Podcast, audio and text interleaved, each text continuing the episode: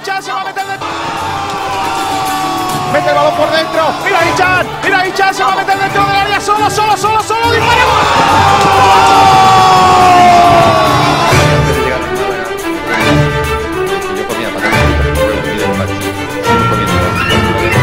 Porque antes de llegar al Málaga, recuerden eh, que yo comía patatas fritas con huevo en mi despacho, sigo comiéndolas y cuando me vaya lo voy a seguir. Nos hemos haciendo. dejado la vida,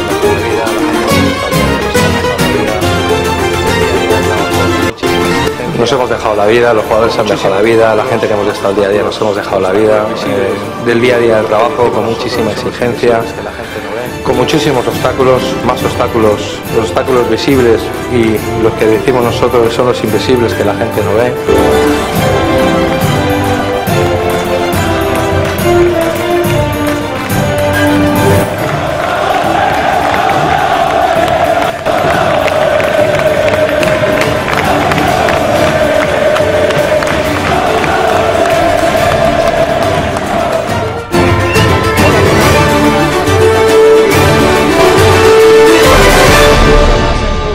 Sport Direct Radio, frecuencia malaguista, con Kiko García. 9.1 de FM, a través de TuneIn, a través de nuestra página web sportdirectradio.es y a través también eh, de TuneIn, eh, como hemos comentado, con Facebook Live, con YouTube Live y a través de Twitch, que también estamos en eh, Twitch.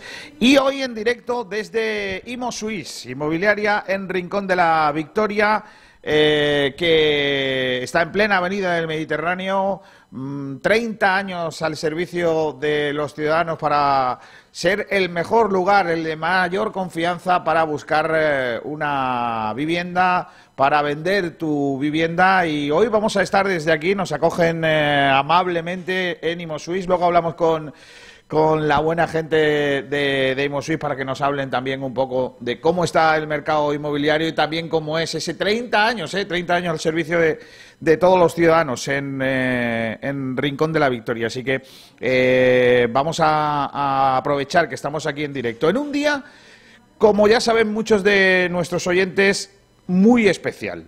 Un día muy especial para nosotros, aparte de por estar aquí en Imo. También porque tenemos una entrevista que ya teníamos muchas ganas de poder ofrecerles. Ya les he comentado en alguna ocasión que Blue Bay eh, pues eh, no aceptaba eh, entrevistas de, de prácticamente ningún medio más allá de el, habitual. ¿no? Ayer lo intentamos y Blue Bay ha aceptado estar hoy con nosotros. Eh, va a estar con nosotros Gonzalo Herbaz y lo comenté en la jornada de ayer.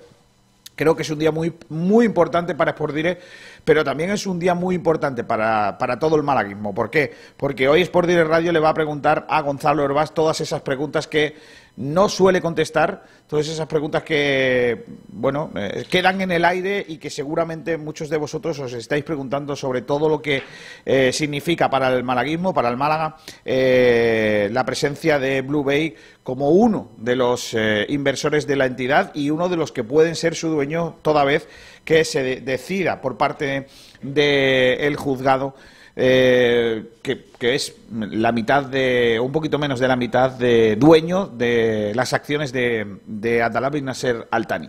Así que eso será a partir de la una y cuarto del mediodía. Y antes, pues muchas cosas que van a pasar eh, aquí en eh, Sport Direct Radio. Nacho Carmona, ¿qué tal? Muy buenas tardes, eh, compañero.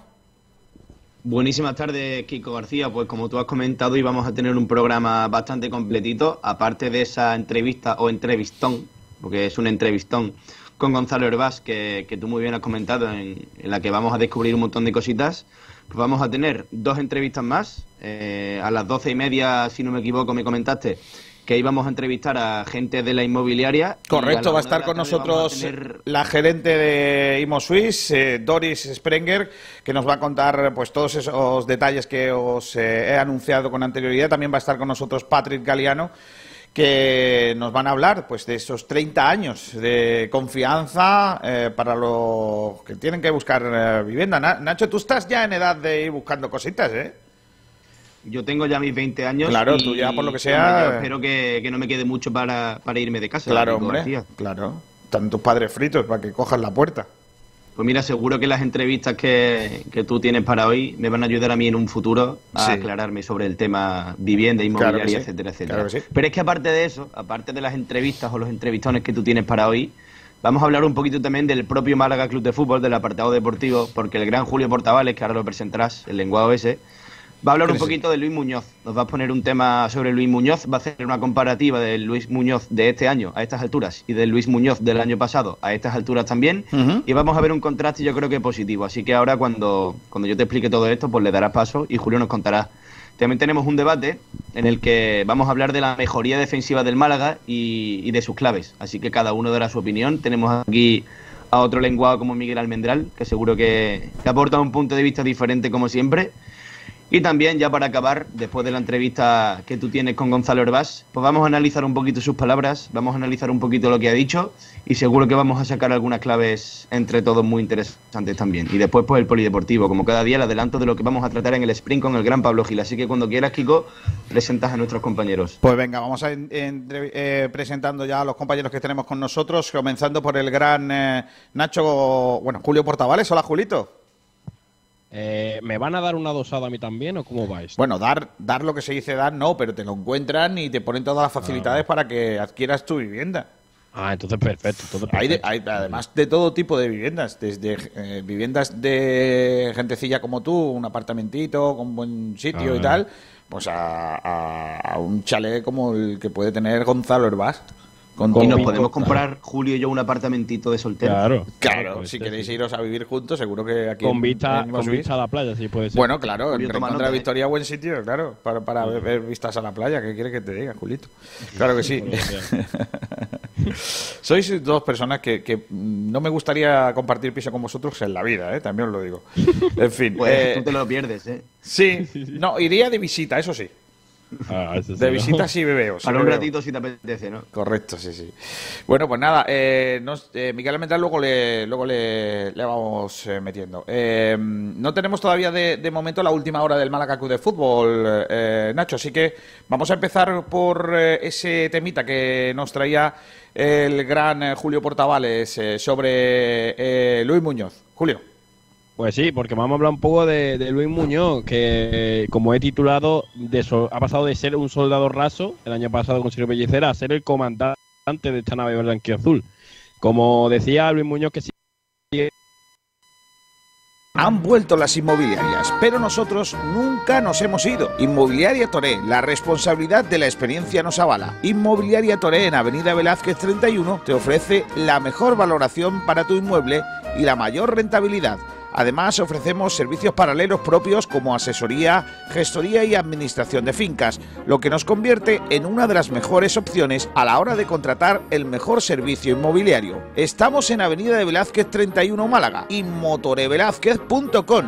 Llámanos al 633-737-363. Inmobiliaria Toré Velázquez, 25 años asesorando y formando a los mejores agentes para ofrecer un servicio de excelencia en el proceso de venta o compra de su vivienda.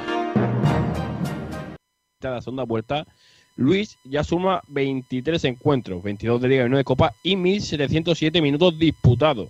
Es decir, que son menos de 300 minutos de superar su marca de la temporada pasada que serán unos cuatro partidos alrededor, es decir, que está a cuatro partidos de superar su marca de la temporada pasada. Eh, esta temporada solo se ha perdido sin encuentro y hay que decir que es verdad que tres de ellos, que son Tenerife, Castellón y Alcorcón, fueron cuando todavía no estaba renovado con los malacitanos, así que obviamente no pudo jugarlos, pero que ya se encuentra con esos 23 partidos solo a tres de su marca del año pasado. El jugador ex del Córdoba también ha mejorado en su número ofensivo. El año pasado no pudo anotar ni repartir ni una sola asistencia en toda la temporada, por lo que su aportación numérica se quedó en el número de tarjeta, que fueron ocho amarillas. Esta temporada ya ha conseguido perforar la portería rival en cuatro ocasiones, aunque sigue sin dar una asistencia, que es lo curioso de Luis. Sigue sin dar una asistencia en estas dos últimas temporadas. Y ahora mismo, también un dato curioso, se encuentra a una amarilla de volver, es decir, de igualar el registro del año pasado. Se encuentra con siete tarjetas amarillas. Hay que decir también que todavía el canterano no ha sido expulsado con el Málaga Club de Fútbol. Otro detalle a tener muy en cuenta. Eh, otro factor que ha provocado el buen momento de Luis es el asentamiento en una posición definida. La temporada pasada jugó de central, pivote, defensivo e interior.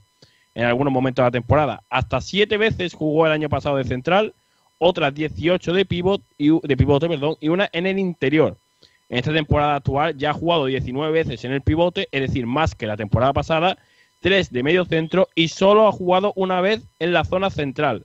Por lo que se nota un poco esa mejoría en el sentido de que Pellicer le ha encontrado el hueco y no lo está cambiando de posición cada dos por tres. Por lo que el asentamiento en este pivote le ha servido para crecer como futbolista. Ya para terminar, Kiko, te voy a dar los datos del Málaga de Luis Muñoz del año pasado y del Málaga de este Luis Muñoz. Hay que recordar que los datos del año pasado ya son completos con todo y a este todavía queda más de la mitad de la, de la segunda vuelta. El año pasado, el equipo, cuando Luis Muñoz jugó con el Málaga, el Málaga ganó siete veces, empató 11 y perdió 8. Es decir, perdió 8 veces, 7 victorias y 11 empates. Y esta temporada, donde ya ha disputado 23 partidos, tiene el siguiente balance, que son 7 victorias, las mismas que el año pasado a esta altura de la temporada, 9 derrotas, una más y 6 empates. Es decir, todavía le faltarían otras 5 para igualar la marca del año pasado. Así que con estos datos sobre la mesa, obviamente hay que ver que el crecimiento de Luis Muñoz ha habido mal. Sobre todo, yo creo que el factor más importante a tener en cuenta, creo, es el asentamiento en esa posición definida de pivote, incluso de interior ahora mismo. Bueno, son números muy buenos, ¿no? teniendo en cuenta que, era un jugador eh, que mm, eh, bueno, pues al final no dejaba de ser un, futbolista sin, sin, demasiado bagaje, ¿no? Dentro de, la segunda división y, que, bueno, el año pasado no dejaba de ser un jugador con ficha eh, no profesional, ¿no? Entonces, estamos ante un, un, año muy bueno y que de alguna forma Nacho cumple con lo, con lo que se esperaba de él, porque yo siempre le digo que es el deseado, ¿no? Un jugador por el que el Málaga ha apostado desde primera hora en el mercado de, verano para, hacerse con sus servicios y, ha esperado muchísimo que, se deshojara esa margarita, que él mismo ya ha dicho que tenía ofertas de, equipos de segunda división. Como ya dije yo en su día, no había ofertas de equipos de primera división, ya lo dije en su día. Eh, y sí que él ha anunciado que había equipos de, segunda división y también del extranjero y él ah, decidió jugar en el Málaga, ¿no? O sea que yo creo que esa apuesta, esa espera, ¿no? Por, por contar con él, eh, está cumpliendo por, por completo ¿no? las expectativas. Y además era un futbolista que aparte de que, de que la parcela deportiva del propio club apostara por él, la afición también lo quería y por algo sería. Es cierto que a principio de temporada no acabó de cuajar como se esperaba de él, no dio ese pasito al frente que todos esperábamos, tanto desde dentro del club me imagino como desde fuera. Pero sí es verdad que en este, en este último tramo que hemos vivido de temporada, y seguro que es lo que queda también, sí ha demostrado ser el futbolista que todos esperábamos, que todos queríamos. Y yo te lo dije, te lo dije la semana pasada, creo, el lunes, si no me equivoco, Kiko García, que para mí es el capitán indiscutible de la nave malaguista a día de hoy. Y Julio lo ha dicho también en su artículo. ¿eh? Para mí es el jugador más importante. Y si antes de la lesión de Chavarría hablábamos de que, de que el, el delantero era el jugador más importante o el más determinante de la plantilla a día de hoy, yo creo que después del partido contra el Sabadell Mm, quizá nuestra opinión sea diferente, por lo menos la mía ha cambiado. Yo creo que, a lo mejor ese jugador estandarte o ese jugador clave es Luis Muñoz. Al final no deja de ser también, creo que una opinión que también hay que tener en cuenta, y perdona que insista tanto lo mismo, es que Luis Muñoz este año, sobre todo lo que más ha diferenciado es que no ha cambiado tanto de posición. Es que el año pasado jugó 18 partidos en el pivote, es decir, jugando más toda la temporada jugó 18 partidos en el pivote y 7 eh, veces de central. Es decir, estuvo cambiando, eh, estuvo cambiando de posición durante mucho parte de la temporada y se ha notado que cuando le das continuidad, eh, le das continuidad a un jugador en un puesto determinado, rinde mejor que si lo vas cambiando de, un partido para otro de posición. Y aparte, a mí me, ha sorprendido muchísimo de Muñoz, que es algo que no me esperaba la temporada pasada, eh, la capacidad de llegar y de gol que tiene. Yo pensaba que era, que era un medio centro pues al uso, típico 5 de círculo central, que es verdad que te sostiene un poco lo que es el equipo, que también, aunque algunos no lo crean, yo veo que tiene esa capacidad de organizar el juego si no hay otro jugador mejor que él en ese aspecto. creía que era bastante versátil, pero es que aparte ha demostrado que tiene gol y que en los momentos clave es decisivo y determinante. Así que yo, creo estoy que bastante no satisfecho con su rendimiento a día de hoy. Pero fíjate, yo creo que no lo sabía ni él. Porque claro, realmente la temporada pasada Luis lo que jugó más fue de central y de pivote, entonces era imposible que, eh, a no ser que fuera un balón parado, el chaval pudiera generar peligro porque no llegaba. Entonces, a mí me parecía que el año pasado con Katie Bar, es verdad que Katie se soltaba mucho más que Luis, y este año con Scassi, él se está soltando mucho más hacia adelante y está viendo que puede hacer gol. Aparte, un jugador yo creo que es muy todoterreno, porque si hay otro futbolista en el equipo, como era el ejemplo de Sadiku el año pasado de Chavarriente de la lesión, que se encargue de hacer los goles, él dice, bueno, yo tengo otro rol, yo estoy en el centro del campo, yo no voy a opacar, salvo que pueda marcar un gol obviamente, no voy a opacar el trabajo de mi compañero, el que está arriba. Pero si mi compañero no está y mi equipo necesita de un jugador que haga estos goles y yo lo puedo aportar, pues él se adapta y tanto que se adapta que contra el Sabadell, pues ya vimos lo que pasó, ¿no? Es que se está convirtiendo. yo creo que esa capacidad de ser tan camaleónico dentro del campo es una virtud para el Málaga y la tiene que cuidar muy bien, ¿eh? No lo puede dejar escapar. Yo que creo que más que, que más que sí, decirlo que se, que se adapta a cualquier situación, yo creo que está evolucionando, ¿no? Los jugadores al final, sobre todo los canteranos con poca edad, cuando llegan a los primeros equipos suelen evolucionar. Ya vemos casos de jugadores que empiezan siendo extremos y acaban siendo laterales, jugadores que empiezan siendo medio centro y acaban siendo central, y él está evolucionando de un medio centro defensivo, de un pivote que podía jugar desde central, a un interior con llegada, a un box to box. O sea, al final creo que también es importante los roles que se pueden coger en un equipo y creo que él, más que adaptándose a la posición, está evolucionando como futbolista y eso creo que es buenísimo. Yo creo que la definición perfecta de Luis Muñoz es la que tú has dado de box to box. Ahora mismo es, eh, yo creo que el tipo de jugador que más le define. Bueno, sí, es ese tipo de jugador, ¿no? Sin duda alguna. Y, yo creo que ha conseguido, eh, bueno, de alguna forma eh, hacerse con un hueco. Y luego el valor de ser capitán, pese a su juventud, ¿no? Yo creo que es algo importante también el, el, que ha conseguido, de alguna manera, ¿no? Eh, confirmarse, ¿no? Como, como, como un jugador fundamental, yo diría, ¿no? Dentro del organigrama de, de Sergio Pellicer, ¿no?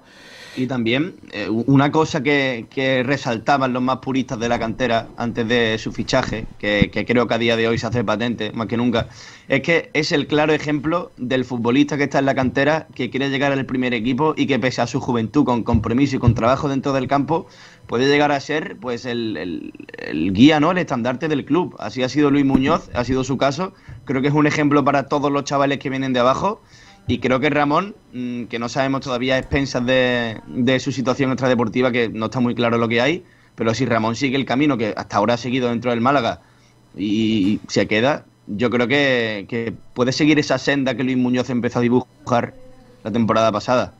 Yo lo que define sobre todo a Luis, creo, y es lo más importante en todo, es que es un tío al que la presión no la ha podido. Es decir, vemos muchos canteranos que suben al primer equipo y tienen mucha presión, y él aparte de eh, afianzarse en el primer equipo, aparte de hacerse eh, ficha de profesional y aparte de ser titular, ha tenido que lidiar con que es el capitán de un vestuario donde hay gente muy veterana como Orlando Sá, como era el propio Jairo, eh, es decir, trotamundo del mundo del fútbol, que, casi, casi. casi que han estado en cientos de equipos y lidiar con todo ello no, no tiene que ser fácil. Encima un chaval que acaba de llegar. O sea, yo me imagino llegar el primer día al entrenamiento con gente que ha estado en 20.000 equipos, que ha estado en el fútbol profesional y tú, de un primer año de profesional, pasar a ser el capitán, pues tiene que ser algo difícil. Y a él la presión no la ha podido. Al revés, yo creo que ha hecho una, eh, ha conseguido eh, juntar al equipo, es decir, hacer un equipo eh, prácticamente unido.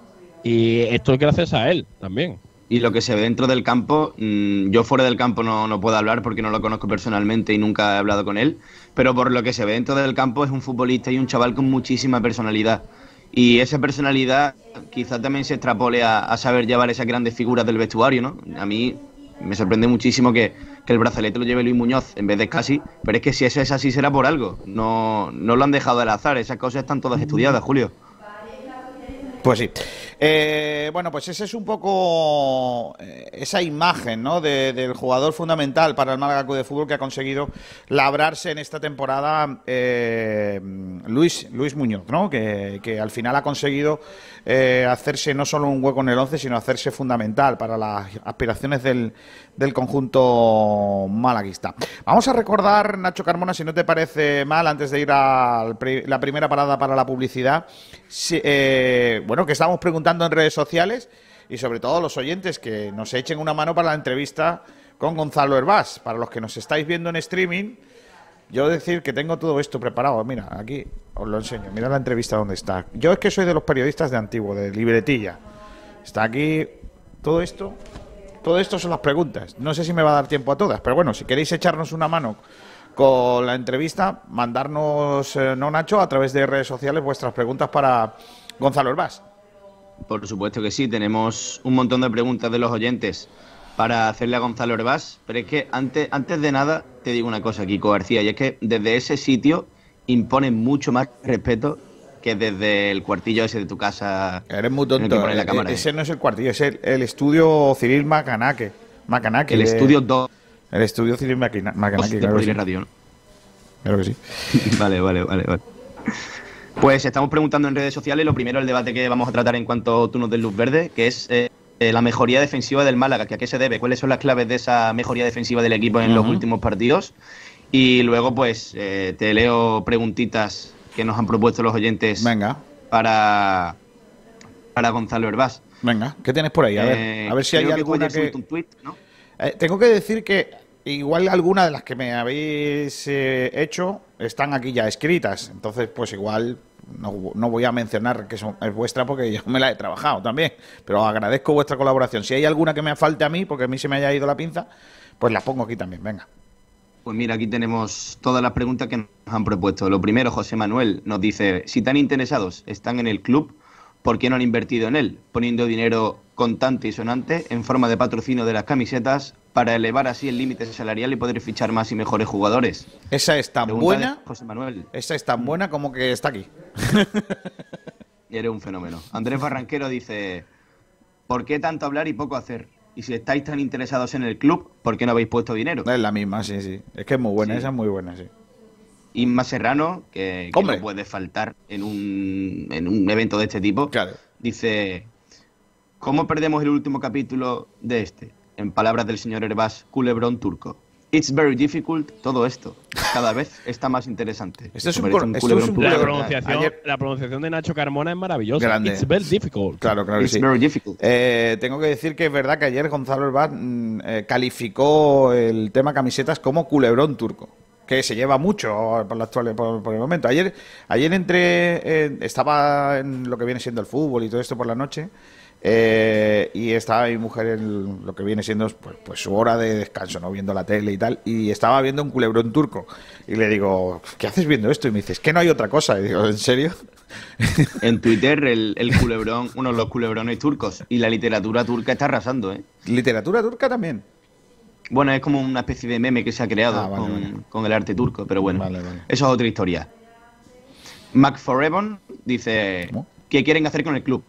Aparte de un hotel en la Rosaleda. Pregunta de McForever. Pues Bueno, Carlos nos dice, tengo una pregunta.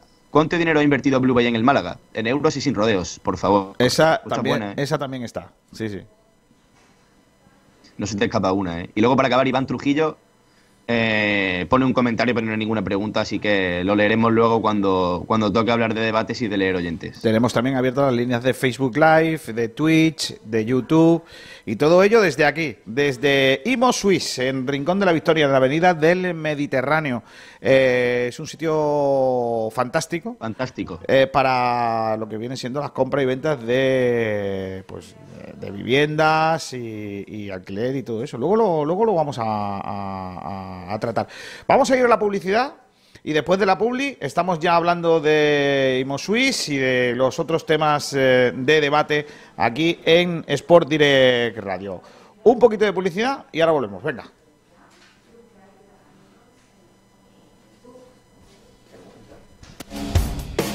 Nos hemos renovado. En Bazar San José llevamos más de 30 años asesorándote con tus equipos de hogar. Somos especialistas en electrodomésticos, buscando siempre la mejor relación entre calidad, servicio y precio bajo. Ven, déjanos sorprenderte. Estamos en Avenida de la Constitución 20 de Arroyo de la Miel. Teléfono 952 44 29 58. Bazar San José, profesionales de los electrodomésticos.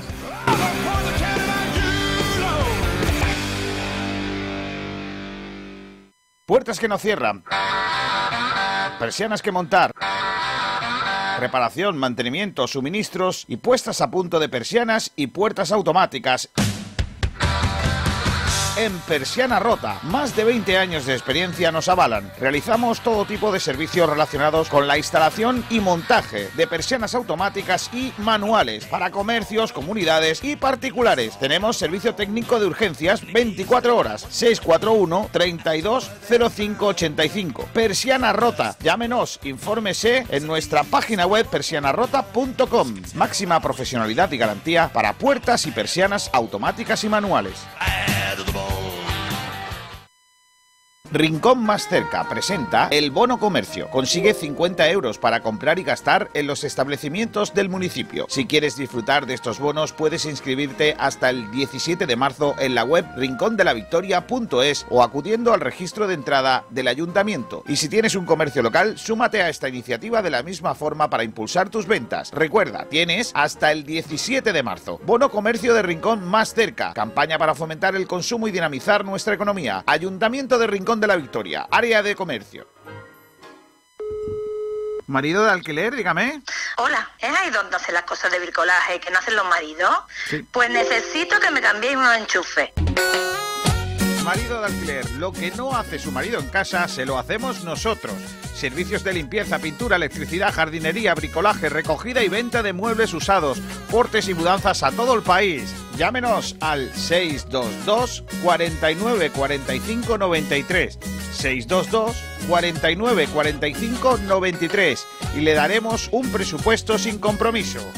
Marido de alquiler, lo que no hace su marido en casa, se lo hacemos nosotros. Todo lo que tengo es tuyo.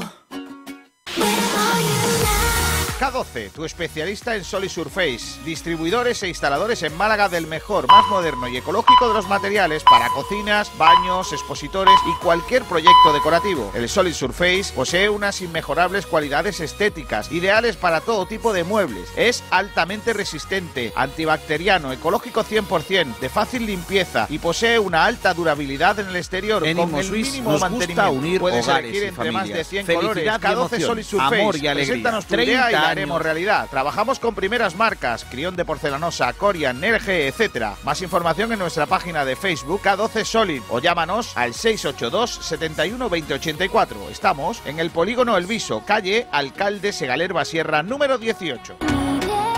Los jamones embutidos Gómez del Pozo están listos para ti. Te están esperando con el mejor sabor, con todo el aroma y calidad que nos caracteriza. 50 años dedicados a ofrecer la mayor selección en nuestros productos. Hemos aunado la tradición y el buen hacer de los artesanos y la vanguardia de las nuevas tecnologías al servicio de la industria. Jamones, embutidos, quesos y aceites premium de oliva virgen extra. Entra en gómezdelpozo.es y conoce nuestros productos y ofertas. Gómez del Pozo, mete la pata de jamón, pero que sea Gómez del Pozo. En Imosuisse nos gusta unir hogares y familias, felicidad y emoción, amor y alegría. 30 años vendiendo ilusiones. Nuestro mayor objetivo es asesorarle en todos y cada uno de los pasos a seguir para la compra, venta y alquiler de su propiedad. Nuestra experiencia de más de 30 años nos avala. Imosuisse es reconocida en el sector inmobiliario por su honestidad, transparencia, discreción y especial atención al cliente. Imosuisse está en Avenida del Mediterráneo 182, Rincón de la Victoria. Imosuisse, 30 años vendiendo ilusiones. Los mejores forjados, rejas, puertas y ventanas y a los mejores precios en talleres metálicos Diego Rodríguez. Calidad y servicio con unos precios inigualables. Somos especialistas en ventanas, mamparas de baño y de oficina, rejas, puertas, barandillas. Pídanos presupuestos sin compromiso en los teléfonos 952 30 85 86 o 639 01 18 30. Le esperamos en calle Navia número 21, Polígono San Alberto en la zona de Carlinda. Talleres metálicos Diego Rodríguez. Tradición familiar de padre a hijo con más de 50 años de experiencia. Caseros María Conejo. El sabor y la calidad tradicional de la pastelería de siempre. Horneados al estilo tradicional de la Axarquía para ofrecer todo el sabor y calidad de los productos artesanales hechos a mano, sin aceite de palma, sin conservantes ni colorantes. Los de toda la vida, del horno a tu mesa. Prueba nuestras tortas de aceite de Río Gordo, magdalenas caseras, mantecaditas de chocolate y nuestros bizcochos de almendras de la Axarquía, de pasas de nuestra comarca y arándanos, rellenos de crema de vainilla, de chocolate, roscos de vino de Málaga al horno, tortas de canela. Tenemos magdalena sin azúcar y sin lactosa. Encuéntranos en las tiendas de tu barrio y en los supermercados Mascom. Dulces caseros María Conejo, con el sello de sabor a Málaga. Desde 1976. 617 47 4601. Búscanos en redes sociales. Dulces caseros María Conejo. Porque esta temporada va a ser complicada. No un huevo que se echa a freír. Porque cada partido saldremos a comernos al rival con humildad. Que yo comía patatas fritas con huevo en mi despacho. Échale huevos. Vive con Sport Direct Radio en el 89.1 de FM y en sportdirectradio.es todos los partidos del Málaga Club de Fútbol. Porque tiene unos huevos muy grandes. Sport Direct Radio, otra forma de hacer deporte.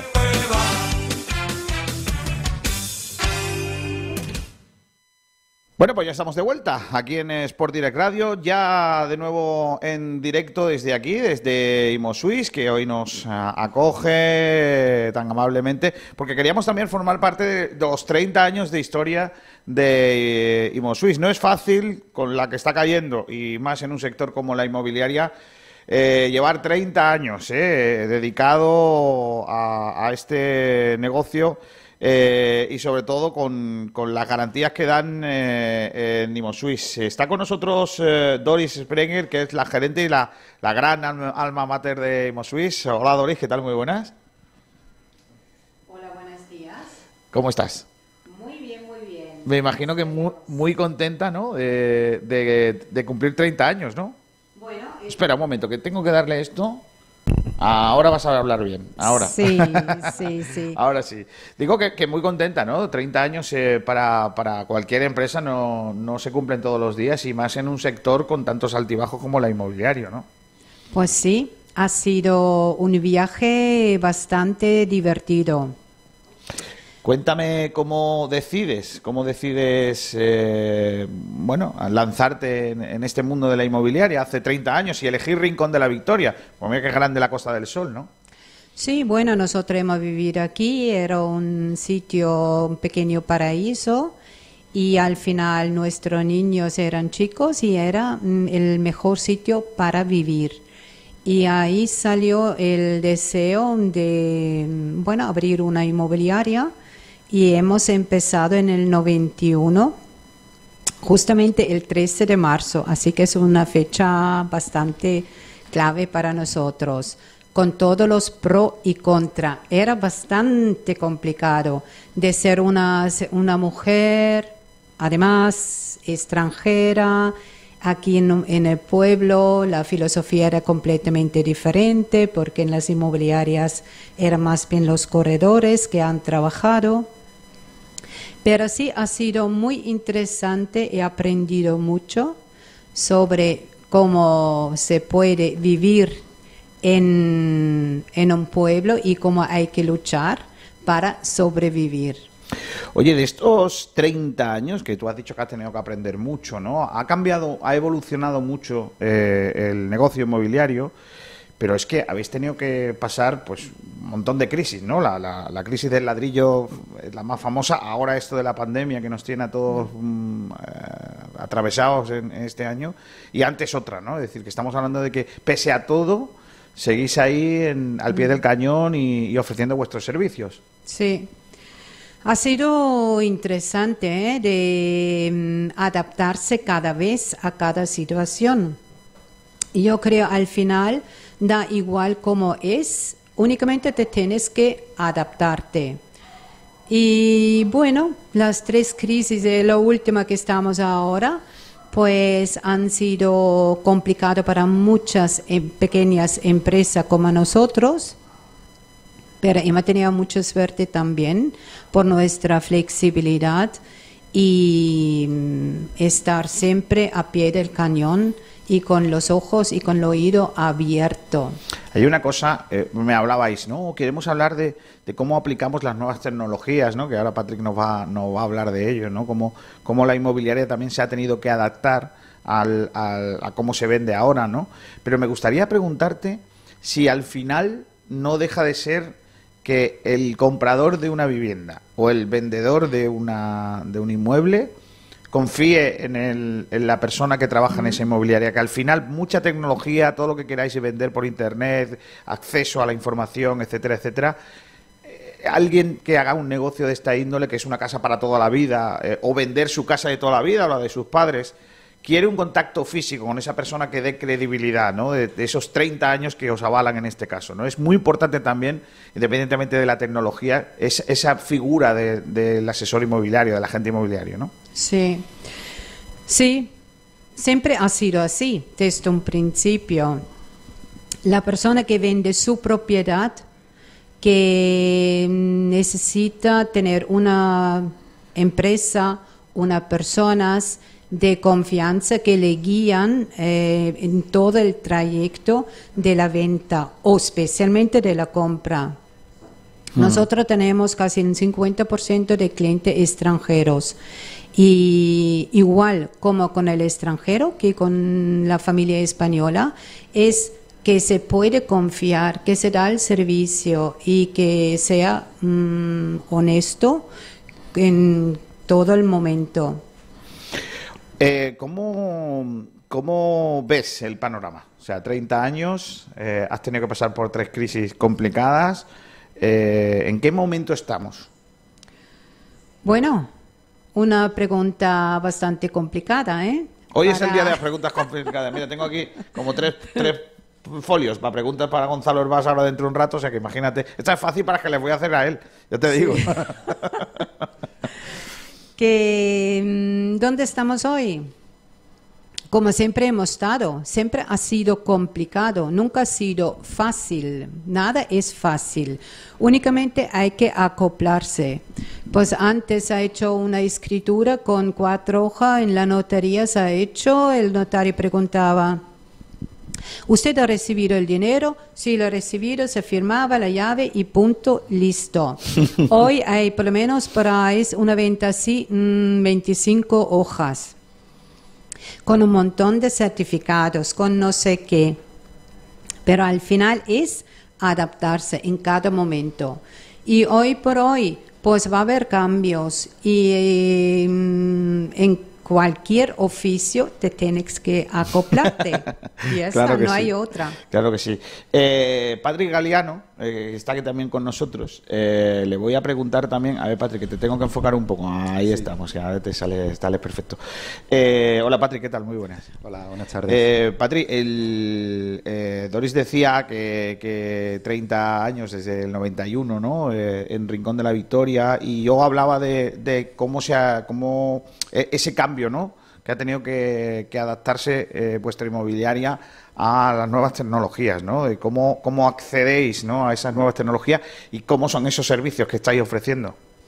Claro, los cambios han sido muy bruscos también por el tema del Internet y todo este sistema que hay, que antes, ahora pues estamos vendiendo propiedades, clientes de afuera que no están aquí en España, sino que lo estamos haciendo por videollamada y hemos cerrado varias ventas a la raíz de las videollamadas que, que nunca nos íbamos a esperar que iba a pasar algo así, ¿no? De tener esta tecnología. Ya, ya no es solo eh, vender, porque no sé cómo lo hacíais antes, pero eh, vender en el extranjero, que sé que habéis hecho bastantes operaciones de, gente que está fuera de, España, que le vendéis propiedades aquí en, España, ahora es mucho más sencillo, lógicamente, a través de las tecnologías. es mucho más sencillo porque ya previamente el cliente desde su país ya le estamos dando información, le estamos enviando todo lo que es el descriptivo de una propiedad, todas las fotos, se le mandan vídeos, se hacen videollamadas y, antes de venir a, hacer una visita de la, de, la propiedad interesada, pues ese cliente ya coge un avión y viene directamente a ver esa propiedad. Mm. Descarta las otras, ¿no? No pierde su tiempo. Por ejemplo, el último caso que hemos tenido, pues se ha hecho todo así como he comentado. El cliente ha venido dos días, ha visto la casa, hemos formalizado los contratos, se ha firmado la reserva y a la espera un poco de, la, de la, escritura, que tampoco con la pandemia que hay no, hace falta tampoco que venga porque también le organizamos abogados con su poder para que puedan firmar, ¿no? Y cuando él ya venga tienen su llave preparada. Oye, ¿y cómo, cómo está el mercado ahora mismo? Es decir, eh, Porque claro, igual que mm, si vas aquí detrás, que está la cañita, que es cliente nuestro que se come muy bien, y vas a hablar con Manolo y le dices, oye Manu, eh, Manu ¿qué, qué, está pasando? ¿no? ¿Cómo está? Pues te va a poner decir, madre mía, tenemos que cerrar a las nueve y media, no podemos dar cenas, no sé qué. ¿Cómo está el sector inmobiliario y cómo, cómo está soportando esta, esta pandemia? ¿Cómo lo está eh, pudiendo llevar? Mira, con, lo, con todo lo que está cayendo ahora mismo, eh, hay que ser positivo. Y dentro de lo que cabe, si miramos hacia atrás, que hace un año estábamos, ah, estábamos, estábamos confinados, creíamos que el mercado iba a caer completamente, pero no, hemos salido al final a cabo con un mercado vendiendo, que la gente están cambiando de propiedades porque ven que su propiedad no era la adecuada que tenían. Ahora busca un poquito, por los la tendencia de búsqueda han sido mucho más diferentes a las que había antes. Antes se buscaba una propiedad mucho más grande del interior y ahora se busca más eh, del exterior, ¿no? Y estamos viendo que pues nosotros estamos vendiendo muchas casas más grandes, propiedades grandes, que es lo que nos están pidiendo muchos de nuestros clientes. En teoría, pues yo estoy contento con el mercado que hay ahora, ¿no? Porque tenemos dos factores muy interesantes, que es el factor financiero, que están dando muy buenos préstamos hipotecarios, y el precio que también es muy adecuado. Entonces, eso es lo que hace que la gente estén comprando. Y no ha podido comentar que no ha podido ir hasta mejor que el año 2019. ¿eh? Mm. Ahí me gustaría preguntarte también, eh, porque claro, aquí hacéis servicios de, personas que quieran vender su vivienda y personas que vienen a, comprar una vivienda. Mm. ¿Qué consejo le daríais a esa persona que nos está escuchando ahora y que dice, oye, yo quiero vender mi casa? ¿Qué consejo le, le diríais? ¿Es buen momento para vender? ¿Es mal momento para vender? Eh, ¿Y cómo, cómo le aconsejáis que lo haga? Hombre, yo veo que ahora es el momento de vender. Porque no, para un propietario es el momento porque no sabemos la servidumbre, qué va a pasar dentro de unos meses. Eh, estamos todavía como en un hilo, ¿no? Y puede que el mercado de un día a otro se caiga completamente o no se caiga. Eso todavía no, no lo sabemos. Se habla mucho de crisis, se habla todo de muchas cosas, pero todavía no hemos llegado a, ese punto. Es verdad que hay unos sectores que se la fechan más que otros, pero eh, ahora mismo yo creo que para el propietario sería ahora la buena época para vender. ¿Y qué consejo le das al que quiera comprar? Porque claro, si hay gente que está vendiendo eh, y hay más mercado, hmm. eh, ¿un comprador qué hace? ¿Cuál es el, consejo que le das como agente inmobiliario que... Claro, vamos a ver, todo es un poco lo bueno ahora es que están saliendo muy buenas propiedades porque la gente están haciendo sus cambios de, viviendas.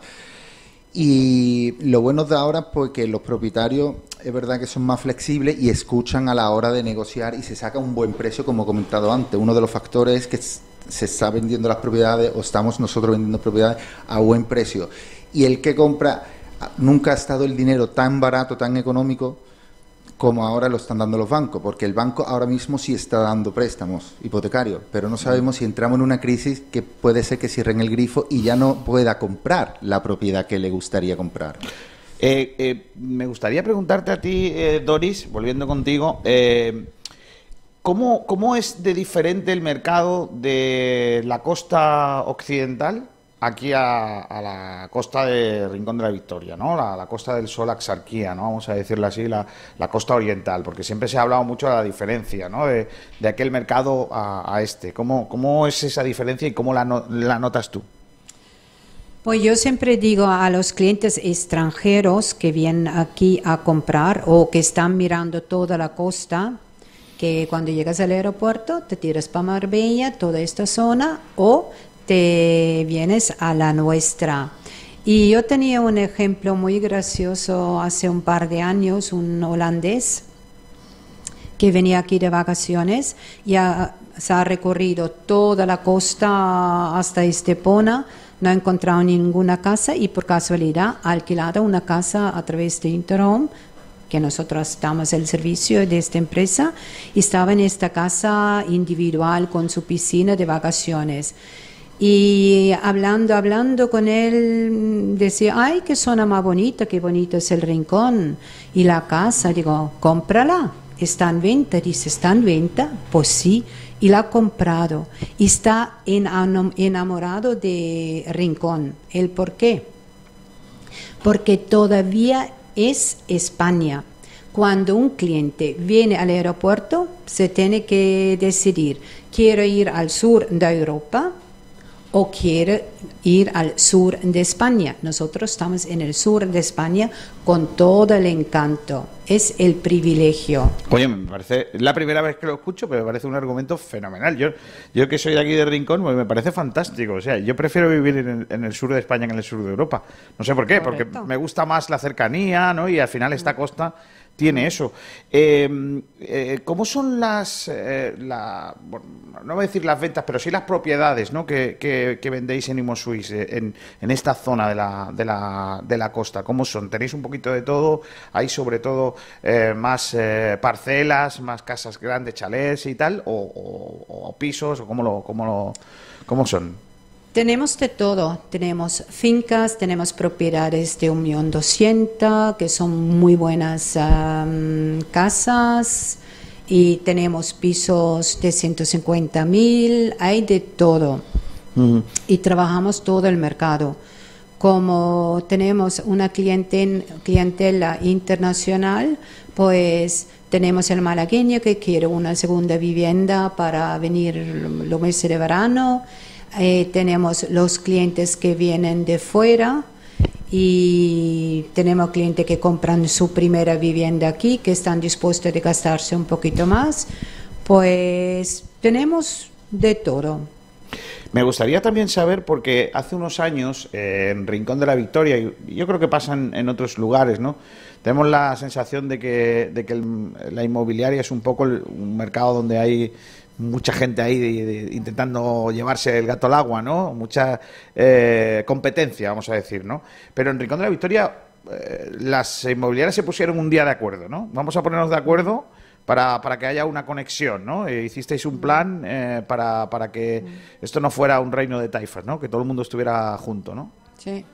Eso ha sido una decisión en la última crisis, tal cual como he comentado, hay que adaptarse a la situación y nos hemos ah, reunido cuatro inmobiliarias y hemos puesto un pool que compartimos nuestras propiedades para que podamos dar mejor servicio al vendedor igual como al comprador porque tenemos más producto en el mercado y en este mm, sistema trabajamos con las exclusivas especialmente para dar toda la garantía al comprador también.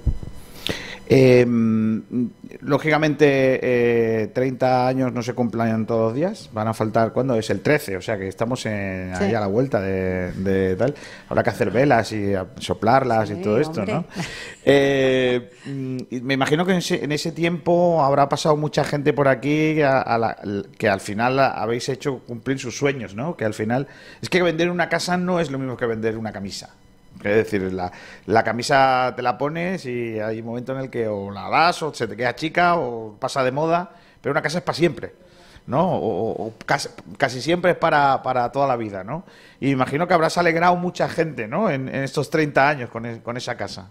Sí, que últimamente estaba ah, comentando, cada venta es una vivencia, que tenemos ventas, mira, que al final dice, ay, gracias a Dios, todo ha salido muy bien, el comprador está feliz, el vendedor tiene su dinero y que tiene este tiempo entre que encuentran, se hace el contrato, firman, tienen la financiación, es todo una vivencia y la angustia y la felicidad con el, con el comprador igual como el vendedor, porque se les hace de una, un bien. Y sí, es es muy interesante y muy agradable. Me gustaría también eh, darte la oportunidad ¿no? de, este programa que estamos haciendo aquí, de tu casa, que nos habéis acogido también, eh, que agradezcas a todos esos que han hecho posible ¿no? estos 30, y, 30 años ¿no? de, de Imo Suisse en, en Rincón. Sí, que especialmente mm, a nuestro personal, que mm, nos han, apoyado, de que hemos podido trabajar tan bien y a nuestros clientes que han confiado en nosotros, porque sin ellos no seríamos nadie. Pues yo, lógicamente, tengo que agradeceros que, como he dicho, que nos acojáis aquí hoy. Queríamos hacer eh, también formar parte de esos 30 años ¿no? que, que, tenéis, que, tenéis y es una magnífica oportunidad de compartir con vosotros estas vivencias de esos 30 años y, recordar, como decimos en, en, la, en la cuña, ¿no? que, que, hay personas, ¿no? Que, que, que no es un mero trámite, sino que hay personas que os van a atender que os van a cuidar como personas a la hora de vender, que van a entender lo que queréis, se os van a buscar lo mejor para vosotros, tanto para la hora de la venta como para la hora de, la compra. Y agradeceros muchísimo que nos eh, hayáis acogido aquí y que cumpláis muchos más, ¿no? Porque aquí tienes a la familia tirando del carro al máximo, ¿eh? Que tenéis una buena maestra, pero cuidado, ¿eh? Cuidado con lo que viene por detrás, que estáis dándolo, dándolo todo. Pues Dori, muchas gracias, ¿eh? felicidades y, que cumpláis mucho más. Muchas gracias. Y nosotros también damos las gracias. Muchas gracias. Bueno, vamos a ir a, la Publi, ¿eh? ¿eh? Enseguida estamos con más cositas aquí en Sport Direct Radio, en directo desde Imo Suisse, en Rincón de la Victoria, eh, y con otros temas. Nacho, de todas maneras, vamos a ir recordando también pues esas preguntas que nos están haciendo llegar los oyentes a través de redes sociales para que se la hagamos en este caso a Gonzalo Herbás dentro de un ratillo cuando tengamos la oportunidad de hablar con eh, uno de los máximos dirigentes de Blue Bay, Nacho.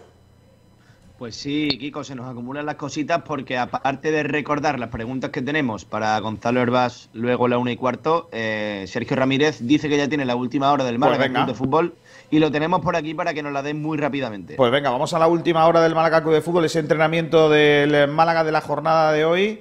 Y, con ello continuamos, como siempre, con los talleres Diego Rodríguez. Diego. Diego Rodríguez, tu carpintería de aluminio al mejor precio, te ofrece la última hora del Málaga Club de Fútbol. La última hora del Málaga Club de Fútbol que nos trae un grande como Sergio Rodríguez. Hola Sergi, ¿qué tal? Muy buenas.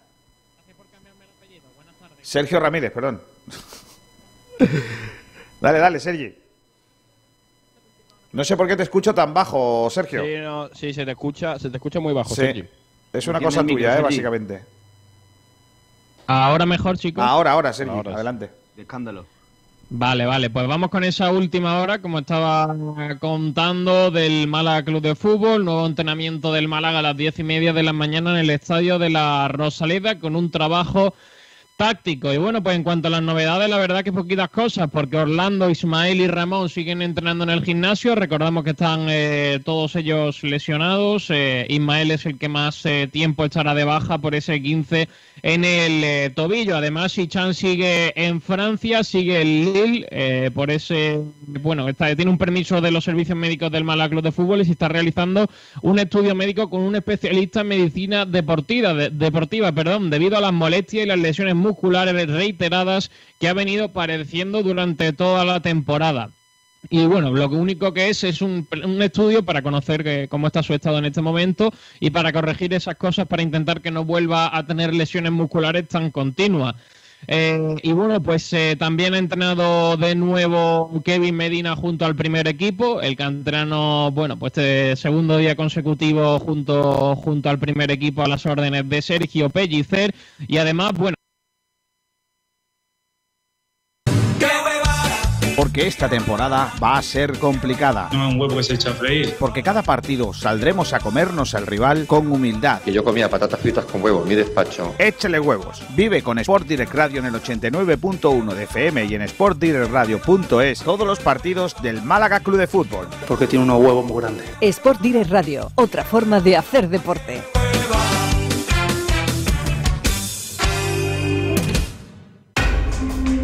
Alegría de verte al recorrer mis playas, al pasear mis acantilados y descubrirte saboreando nuestros boquerones junto al mar.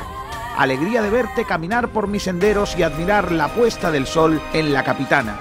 Verte disfrutar con toda tranquilidad de la cueva del tesoro, de mis torres almenaras, del castillo Bezmiliana, de mi gente, contigo y con los míos. Rincón de la Victoria. Alegría de verte. Estamos fuera, ¿eh? No sé si Nacho me escucha, pero estamos fuera, ¿eh?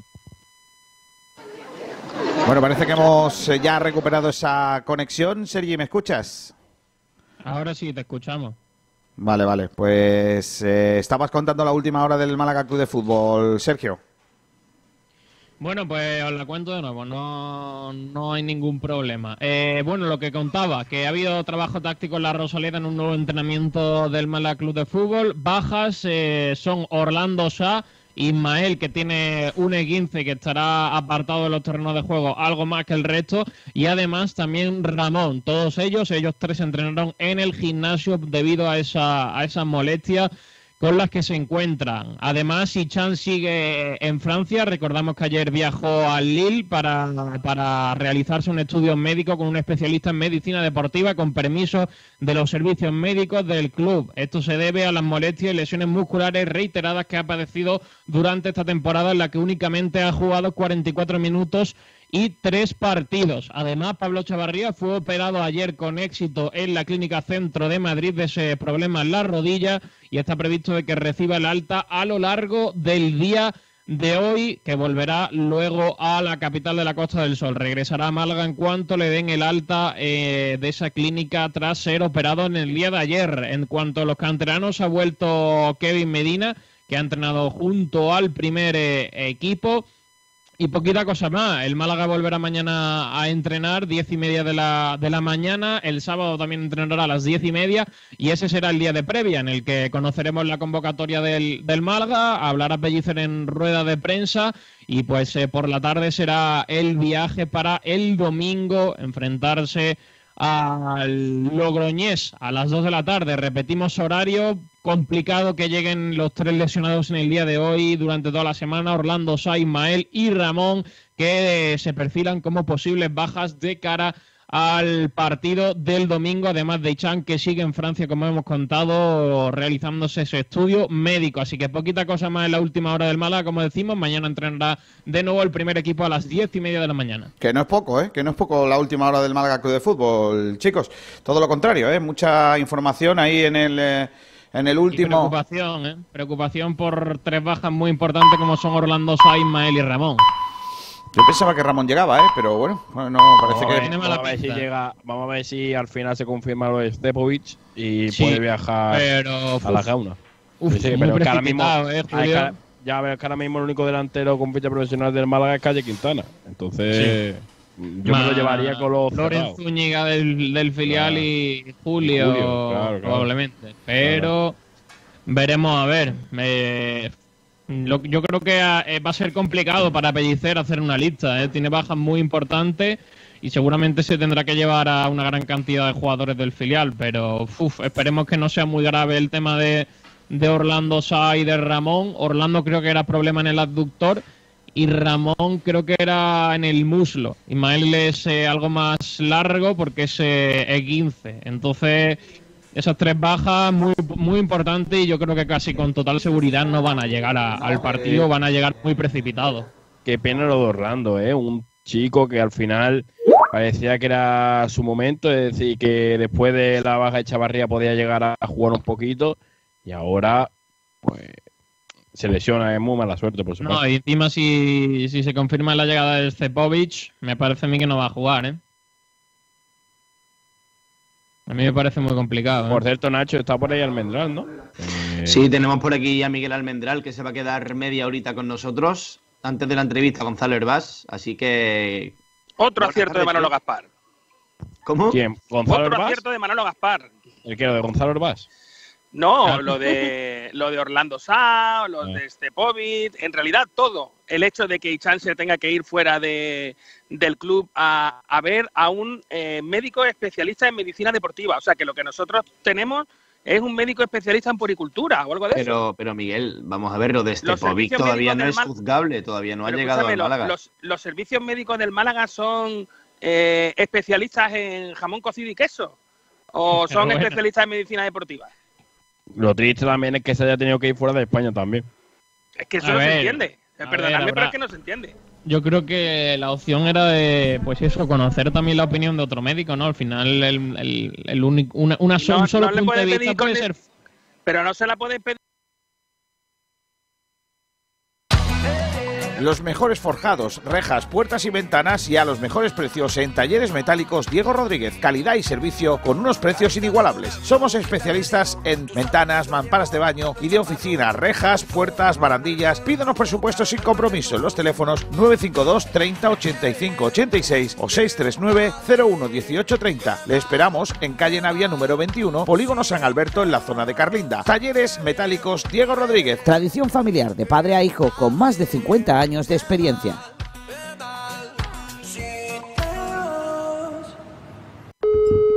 Marido de alquiler, dígame.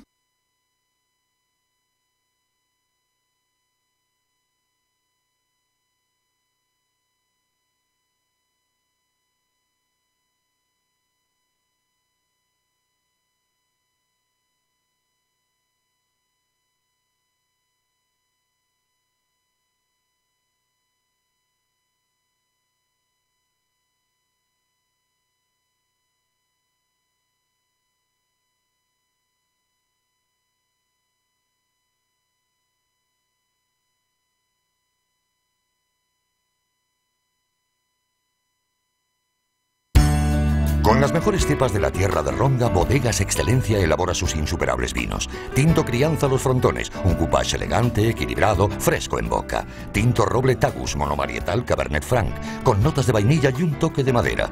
Viña Darón Rosado, afrutado, suave, fresco y amplio. Malagueños por denominación, excelentes por definición. Bodegas Excelencia, en el corazón de Ronda.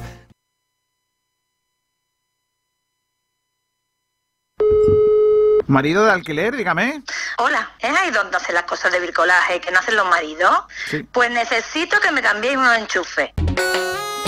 Marido de alquiler, lo que no hace su marido en casa, se lo hacemos nosotros. Servicios de limpieza, pintura, electricidad, jardinería, bricolaje, recogida y venta de muebles usados, portes y mudanzas a todo el país. Llámenos al 622 49 45 93. 622 49 45 93 y le daremos un presupuesto sin compromiso. Marido de alquiler, lo que no hace su marido en casa, se lo hacemos nosotros. Todo lo que tengo es tuyo. Con las mejores cepas de la tierra de Ronda, Bodegas Excelencia elabora sus insuperables vinos. Tinto Crianza Los Frontones, un coupage elegante, equilibrado, fresco en boca. Tinto Roble Tagus Monomarietal Cabernet Franc, con notas de vainilla y un toque de madera. Viña Darón Rosado. Directamente a Por Alexander supuesto, y a por, supue- por supuesto, hombre. O sea, hay- Argumenta tu respuesta. vamos a ver, la, la realidad es la siguiente. Hay, hay, hay un movimiento, eh, hay un movimiento que sucede en el lateral derecho del Málaga. Ese movimiento al final acaba eh, eh, haciendo que eh, en Murcia haya una moción de censura. O sea, vosotros no penséis que esto tiene que ver. Esto tiene que ver con que en el, el lateral derecho del Málaga, o sea, hay, aquí hay un- una Sobre historia todo la de derecha, cosas que ¿eh? contar. Sobre todo la derecha, correcto, ¿cómo sabes? correcto, correcto. No, no, pero la izquierda también, porque ten en cuenta que en la izquierda eh, eh, está el sector venezolano. Entonces, ya, ya sea porque es lateral, además, ocurre que los dos se supone que son jugadores polivalentes, que pueden jugar en ambas bandas. Entonces, mm, hay, hay ahí un, un- un debate y, y- y poco se habla. Poco se habla de... Está ahí, yo entiendo que el asunto de Stepovic, eh, que por cierto apuntarlo en algún lado para que Kiko García no, no, le, no le cambie más el nombre. Eh, el asunto de Stepovic ayer pues eh, ha estado ocultando la verdadera, el verdadero contubernio que ha hecho que al final entre todos los partidos políticos haya habido, pues eso, la, la- la- la que hay montada. Pensaba Que- que en Sport 10 Radio, pensaba que en Sport 10 Radio no se hablaba de política. No, no, no, no se habla, no se habla. Si es justo al revés, es, es que el fútbol ha influido hasta ese punto. Es que esa es la realidad. Es que en Entonces, España pues, eh, hay un debate. pero y el yo tengo una debate es ¿Alexander o Benítez? Ese debate está y se está obviando. Se está intentando tapar con cortinas de humo. Oye, una, una cosilla, perdona que os corte, pero parece que García ha vuelto ya con nosotros, ¿no? Kiko, si estás ahí, manifiéstate. No, es que no, es que no se le escucha, es que el problema es que no Está se le por escucha. aquí, pero no lo escuchamos. Si dices Stepovic tres veces, aparece. Sí. Aparece detrás del espejo como una vela. A ver, a ver si podemos escucharlo. A ver, García. No, Hola. no se te escucha, Kiko. No se Sergi, ponte delante del espejo, anda. Mie- Mientras conseguimos, mientras conseguimos conectar con García, yo solo quería preguntar a Miguel Almendral si es que Ayuso iría con Alexander o con Ismael. No, pero es que eso no es lo importante. Porque además iría con unos un ratito y con otros otros seguro. El problema no es ese, el problema es los malaguistas que quieren. A mí Ayuso me da igual. Y, todos, ¿eh? de los que he nombrado, todos me dan igual.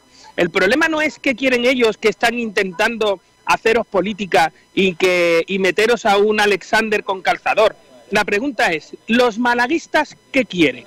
¿Quieren al chaval que sale desde abajo, que se lo ha currado y que tiene su oportunidad? ¿O quieren a ese señor que vino porque, bueno, le dieron... Te digo yo, Miguel, muy rápidamente. Te digo yo lo que los malaguistas quieren. Los malaguistas quieren al mejor de los dos. Que si es el que viene de abajo, muy bien. Y si es el que viene nuevo, pues muy bien también. Pero quieren al que mejor rinda. ¿Ves? Este vale para político. O sea, Nacho vale para político. No se Nacho ¿Lo dudabas? Es un político de la vida. No me mojo y hablo bien, ¿eh? Sí, sí, la verdad que sí. No, y, no, y, habla y no dice nada, realmente. Por cierto, hay cosas salido, o sea que ya no estamos en antena. Sí, sí que estamos, Nacho. Ay, pues sí, estamos en antena. Pues menos mal, menos mal porque iba a hacerte un insulto. Menos mal que me lo has dicho. ¿A quién? ¿A quién? Venga, dilo no, No, no, es broma, es broma. Esto, es todo humor. Bueno, Miguel, dice, el rumba, manifiestas de Kiko, di tres veces rumba, rumba, rumba. Qué grande. Miguel, antes de nada, una preguntita, tío, hacer yo. Dime. ¿Qué esperas tú de, de la entrevista con Gonzalo Herbás? Espero la verdad. Y ahora vosotros tendréis que decir eso de tú no puedes soportar la verdad. Miguel, tú no puedes soportar la verdad. Espero la escena de algunos hombres buenos. Espero a Kiko García vestido de Tom Cruise con el uniforme de la Marina. Vestido de bombero. Eh, hablando con. Eh, Cargando la escopeta. Vestido de no, no, no, hablando con, con, pues con ese teniente eh, general que está sentado en el. En el en el juzgado, digamos, eh, escuchando un poco la situación y que nos cuente la verdad, si se ha aplicado o no se ha aplicado en el Málaga un código rojo. Yo que creo que hoy es el momento de Blue Wave para poder destapar un poco todo lo que está pasando y salir un poco a defenderse, ¿no? Porque al final es verdad que Blue Wave ha dado su opinión en una radio o en unas situaciones donde se sabía que no iban a estar en situaciones incómodas o no iban a tener preguntas, por decirlo difíciles, y hoy tiene una oportunidad Blue Bay para poder eh, justificarse, para poder explicar desde su punto de vista qué está pasando. Hoy es como el examen en el que te juega el aprobado. Claro, porque es como el que va toda la semana a un examen con su profesor de prácticas y hoy es cuando tiene el examen de verdad. o sea, Hoy, hoy, hoy Blue Bay, pero para mí, claro, pero para mí Blue Bay, para mí Blue Bay tiene, un, eh, tiene una oportunidad de oro para intentar un poco revertir esa imagen que tienen algunos malaguistas de ellos. Yo, si os soy sincero, no quiero. Estoy intentando ser lo más aséptico posible con el tema, porque tengo mucho interés en, saber, en saber qué dicen eh, y, y, porque, y porque no quiero, pues eso, eh, que se impongan mis prejuicios, las cosas que yo ya creo o que dejo de creer. Quiero que sean ellos los que respondan a las preguntas, más que nada porque desde mi punto de vista eh, la imagen de Blue Bay eh, está bastante tocada, eh, además mucho, y además coincide otra cosa, chicos, que no sé si, si somos conscientes. Blue Bay es una, eminentemente una empresa hotelera y el sector del turismo lo está pasando muy mal. Entonces hay muchas cosas que han de saberse porque a lo mejor eh, esas cosas suponen o, nos razonan el porqué de, de, otras, ¿no? Que, que, tal. Y, la verdad que García, estoy seguro que, porque me consta que se ha preparado todo esto, porque además lleva lleva tiempo queriendo queriendo hacerlo. De forma concienzuda, ¿eh? Sí, sí, sí, lo sé, lo sé, lo sé. Lo sé, lo sé, lo sé. y la verdad es que estoy muy mm, expectante. Sí, sí, porque no, no quiero, a mí vosotros sabéis que no me gusta culpabilizar, no me gusta hablar de culpa, me gusta hablar más de responsabilidades y, sobre todo mm, quiero saber qué ocurre o quiero saber qué pasa, ¿no? Y, cuál es eh, la, verdadera situación en, la que nos encontramos y, cómo, y cómo va a derivar, porque a lo mejor, oye, pues ahora eh, este chico empieza a hablar y de pronto, pues me lo creo o a lo mejor empiezo a hablar y no me lo creo. No lo sé. O sea, de verdad que estoy. Le tengo puesto mucho interés, como creo que la mayoría del malaguismo. O sea, en, este caso no voy a actuar como malaguista y voy a intentar no ponerle pasión, voy a actuar como un eh, miembro de la Unión Deportiva Roteña, eh, que ve esto desde un poquito desde lejos, con, cariño, por supuesto, porque quiere que todo le salga bien al, al club y, que la situación, la verdad, es que es, que es muy enrevesada. estamos hablando de una compañía que se dedica a temas de hoteles y no a esto, y que además de eso ah, supuestamente está pendiente de recibir por, de parte judicial ah, una parte de unas acciones que están divididas en dos empresas que tenía ante el antiguo dueño. Es que, chico, esto, eh, antes hablabais de los culebrones turcos, perdóname, pero esto no le tiene nada que envidiar a ninguno de ellos. Para nada, ¿eh? Para nada, ¿eh? Madre mía. García está silenciado. yo creo que es el día de explicar. Ahora me oís, ¿no? Ahora, sí. Perfecto, Kiko. lo malo, Miguel, es que los que denominan esto como culebrón turco son precisamente Blue Bay.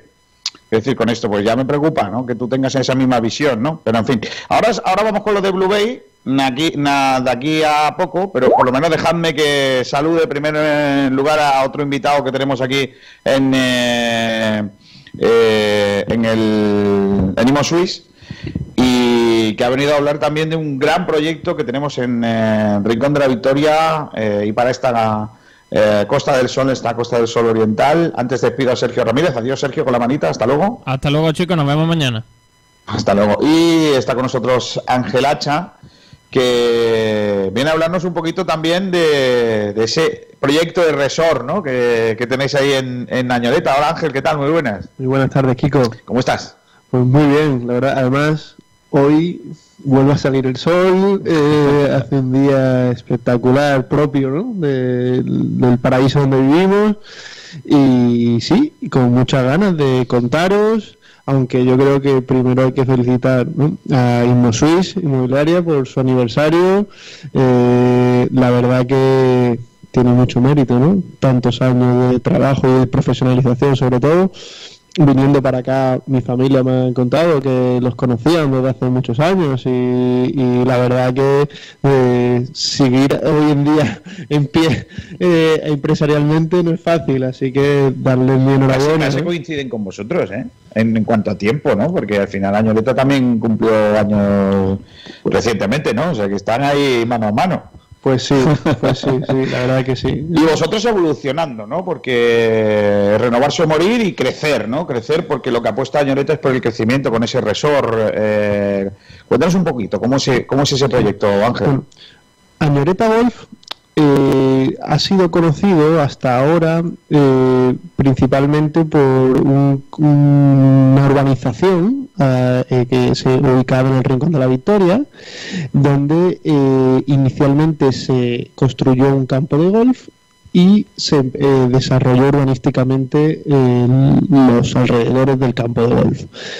Hoy eh, es una realidad urbanística, ya que hay más de 1.400 viviendas y de las que uno no podría decir, ¿no? Pero muy poquitas eh, libres, es decir, que eh, viven, residen en, en, la urbanización miles de personas y el campo de golf era pues una oferta deportiva que poco a poco ha ido convirtiéndose en una oferta turística, dado a que eh, la ubicación del campo de golf y, así como el crecimiento del destino de la Costa del Sol como un referente a nivel europeo en cuanto a, turismo de golf, pues nos ha hecho ir poquito a poco pues eh, ir recibiendo a turistas europeos en los que año tras año ha habido un crecimiento en número y que teníamos que plantearnos qué hacemos para que esos turistas se alojen, vivan la experiencia completa de su la experiencia vacacional completa en el Rincón de la Victoria, porque hasta ahora pues se alojaban en Málaga, se alojan en la Costa del Sol y vienen a jugar al golf eh, lo que dure los 18 hoyos y vuelven al municipio donde estén ubicados, ¿no? Eh, donde estén alojados.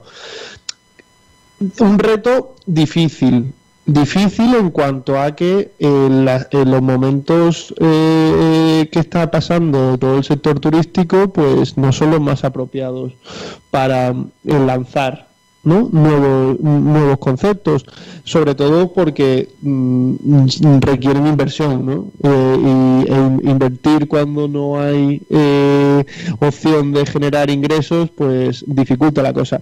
Pero, bueno, la verdad que se ha hecho un estudio, se, eh, se ha hecho una, una, propuesta de ampliación de servicios en cuanto a alojamiento que va a ser una realidad y que podremos completar la oferta. ¿Cuál hay otra parte? Que es que eh, eh, Añoreta actualmente también era conocida por una por, por unos servicios de restauración que no estaban del todo Mm, comunicados que pudiera ser para todos los públicos y siempre había el miedo de oye, para ir al restaurante del club de golf eh, hay que ser socio, es obligatorio ser golfista, es obligatorio y nosotros lo que hemos pretendido es relanzar el proyecto de restauración con nuevas instalaciones, con nuevos conceptos y abrirlo a todo eh, a todo el que quiera vivir una experiencia gastronómica, eh, poder celebrar un evento en los distintos espacios que se han renovado para ello, tanto eh, al aire libre como en interior, disfrutar de una terraza fantástica para poder cenar comer, pasar la tarde con amigos, familia, y, ahí sí voy a hacer mucho hincapié porque es un proyecto eh, muy ambicioso en cuestión de renovación, es decir, que si nos conoce por lo que éramos, no nos conoce, ¿no? que nos permitan presentarnos de nuevo porque la propuesta es completamente diferencial. Y al que nos visite por primera vez, que no tenga ese miedo de que hay que ser golfista o hay que ser socio, sino que esto está abierto a todo el que quiera eh, eh, ir a un restaurante, ¿no? Luego me cuentas las ocho suites, me cuentas también el tema de la nueva propuesta del restaurante que tiene un nombre muy chulo. El, nuevo restaurante. Bendita Catalina. Luego me cuentas por qué. Pues no, lo, desconozco, pero me, me interesa mucho saberlo. Porque ahora si me permites, Ángel Hacha, eh, tengo la oportunidad de hablar con eh, Gonzalo Herbás. Eh, venimos durante todo esto, desde ayer por la tarde, anunciando esta entrevista que a nosotros nos apetece mucho porque creemos que es una oportunidad para, para preguntar al grupo Blue Bay bastantes cuestiones que son de actualidad y otras que no son tanto de, actualidad, pero que creo que al aficionado malaguista le, le puede interesar. Gonzalo Herbás, ¿qué tal? Muy buenas tardes. Hola, buenas tardes. Eh, decía eh, Gonzalo que para nosotros es una entrevista muy importante, muy interesante, porque creo que es una, una oportunidad que tenemos de poder eh, conocer de primera mano vuestra versión de, de, lo que estaba sucediendo, de lo que ha sucedido también en el, en el Málaga Club de Fútbol. Y me gustaría comenzar eh, preguntándote eh, Gonzalo, ¿por, qué, ¿por, qué, de la operación que, es noticia ahora mismo? ¿no? ¿Por qué es la operación de, ese contrato de publicidad que José María Muñoz pide que, a la jueza que se investigue? ¿Por qué esos, esos pagarés? Porque yo no termino de entender muy bien que esa operación se haga con el objetivo de presionar a otra empresa. buenos días. Oye, primero me alegro que me que, os hayáis puesto en contacto conmigo, porque creo que la mejor la mejor forma de aclarar las cosas es, es, directamente con, con, la fuente, ¿no? Entonces, bueno, este tema este tema parece que está generando eh, muchas eh, opiniones y, debates y es un tema que, que francamente no, no, tiene, no tiene muchas más vueltas de las que se han dado. ¿no? En primer lugar, en primer lugar, estamos hablando de algo que ha ocurrido en el año 2013. Por tanto, pongámoslo en su contexto. Año 2013, situación del Málaga en ese momento, no en este, en ese momento. A partir de ahí, entonces, oye, hay una relación de colaboración importante y de mano a mano, trabajos, digamos, todo a, alto riesgo de castigo por instituciones, de embargos por Hacienda, la Liga de Fútbol Profesional eh, echándote el aliento en la nuca, etcétera, etcétera. Y hay una necesidad de, recursos acuciante. Y ese es el contexto que eh, da caldo de cultivo a una serie de actuaciones que hay que realizar. Alguien piensa que en favor de Blue Bay, para mí en favor del club. Entonces, ¿por qué? Pues porque yo he estado en esas, en esas, en esas circunstancias, y no solo yo, sino cada uno de los de las personas involucradas en el Málaga en ese momento y muchos años después. Entonces, surge una duda y se le pregunta, no, no se le pregunta a Blue Bay, lamentablemente eh, sale un tema en prensa que, oye, Blue Bay tiene una deuda con el Málaga, ¿cómo? Eh, ¿Esto de qué se trata? Porque es curioso que, que salga en la prensa un tema que después acaba llegando a Blue Bay un mes después por requerimiento notarial. Y es un tema que envía el administrador judicial. Entonces, curioso. Creo que es un tema que desde el propio club, si le surge una duda, se podía haber aclarado perfectamente. ¿Y esto cómo fue? Y, la gente que está dentro del club hoy es la misma gente que estaba en el club entonces. Sí, lo que pasa, Gonzalo. Eh, eh, ¿Me entiendes? Entonces, sí, ese es el método normal de hacer las cosas. Bueno, vamos a ver. Y estarás de, acuerdo con No, no, no estoy de acuerdo, Gonzalo. Déjame, déjame que, le diga. Vamos a ver. Eh, al administrador judicial lo coloca en el club una jueza. Él depende de un, de un juzgado. Y él, y él lo que encuentra es, supuestamente, una publicidad en una camiseta en la que no hay unos ingresos. Y lógicamente le dice a la jueza, mire usted, señora jueza, que yo he encontrado aquí esto y no hay una entrada de dinero. ¿Me puede decir cómo, cómo Blue Bay hace esto y esta publicidad si se pagó o no se pagó? Y yo entiendo que él lo haga a través de, del juzgado, no a través de una conversación con Blue Bay. Ustedes lo ven muy sencillo, yo no lo veo tan sencillo. Yo creo que él hace lo que debe, que es hablar con el juzgado y el juzgado mandar a investigar esa situación. Yo eso es lo que creo, creo que, está haciendo su trabajo. Si, si crees eso, no, te voy a convencer de lo contrario. Pero usted, usted son, formas, son formas de ver, son formas de ver las cosas. Yo lo que te, yo lo que te digo mm. es que es una información que es, que es, que es de sencilla aclaración, de sencilla aclaración.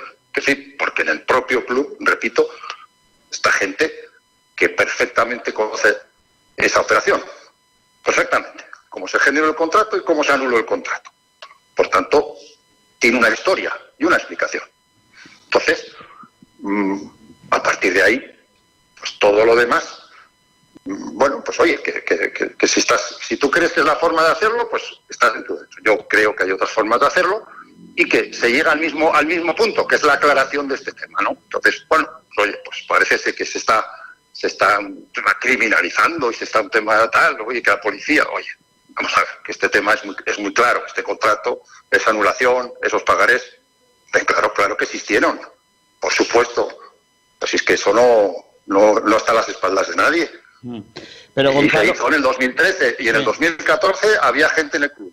Y en el 2015 también, y en el 2016 también. Y en el 2016. Entonces, a ver, tú en condiciones normales ¿Tú crees que si existe una deuda, la gente que estaba en el club en el año 2014, 15, 16, 17, que ha estado peleándose con Blue Bay de todas las formas posibles, en todo tipo de juicios posibles, civiles, penales, de todo tipo.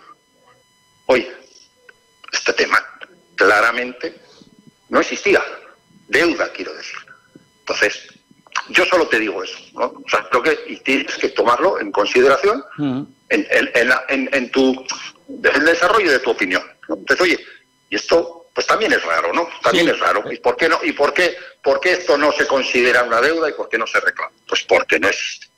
Porque, Hay cosas que eh, contractualmente entre dos partes se acuerdan y no existen. Pero Gonzalo, déjeme, déjeme preguntarle una cosa a tenor de esto. Eh, cuando es la primera vez que sale este asunto o desde el club alguna vez le han preguntado a ustedes por esos pagarés, por esa, por ese acuerdo. ningún, ninguna otra persona, ninguna otra persona se ha preocupado. Yo te desafío, yo te, desafío aquí a que me consigas una sola comunicación, una sola, ¿eh? pero una, ¿eh?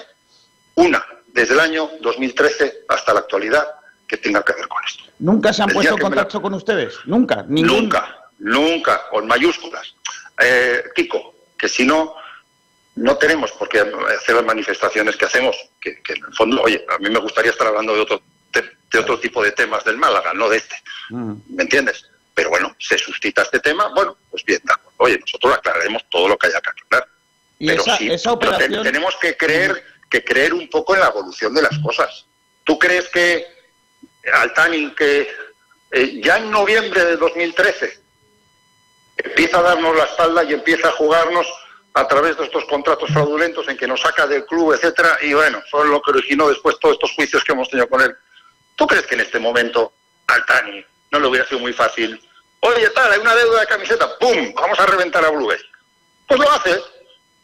Y hubiéramos tenido otro juicio, otro lo que sea, ¿me entiendes?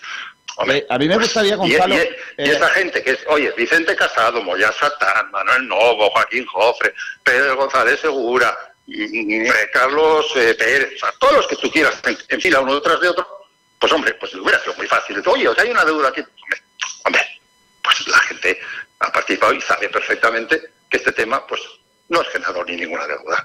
No está ni contabilizado, no está ni... La, ¿Por qué? Porque no es... Ya está, bueno, estimo que hemos, hemos aclarado lo que tenemos que aclarar. Esa es nuestra opinión. Y bueno, pues hoy se nos ha pedido por requerimiento notarial y hemos respondido por requerimiento notarial. Gonzalo, me gustaría eh, preguntarle por la cronología de los hechos. Es decir, el día 1 de marzo de 2013 se firma el acuerdo, el día 23 de julio hacen la presentación de la camiseta y luego aparecen en octubre unos talones, de, o sea, perdón, unos, eh, eh, unos pagarés de una operación que no se iba a hacer. ¿Por qué la aparición de los pagarés? ¿Por qué se emiten esos pagarés? Esos pagarés los, pide el club y se les da al club. ¿Y, pero cuál es la finalidad de, unos pagarés de una operación que saben ustedes que estaba anulada al día siguiente de la firma? En el, en el momento en el cual en el momento en el cual se emiten esos pagarés, esa operación no estaba anulada. Si no es ridículo que, que se hubieran emitido los pagarés. Pero la operación no, eh, ustedes comunican el otro día que la operación al día siguiente de la firma estaba anulada. Creo, yo creo que al día siguiente de la firma nadie ha dicho al día siguiente de la firma. Bueno, ¿cuándo, ¿cuándo se anula la operación entonces? Pues será después de esos pagares. Después de octubre. Eh, tendrá que ser después de octubre. Si no es ridículo. ¿Y, ¿Y cuál era el objetivo? ¿Usted sabe por, qué se emiten esos pagares? ¿Cuál es el objetivo? Si esos pagares no se iban a pagar nunca.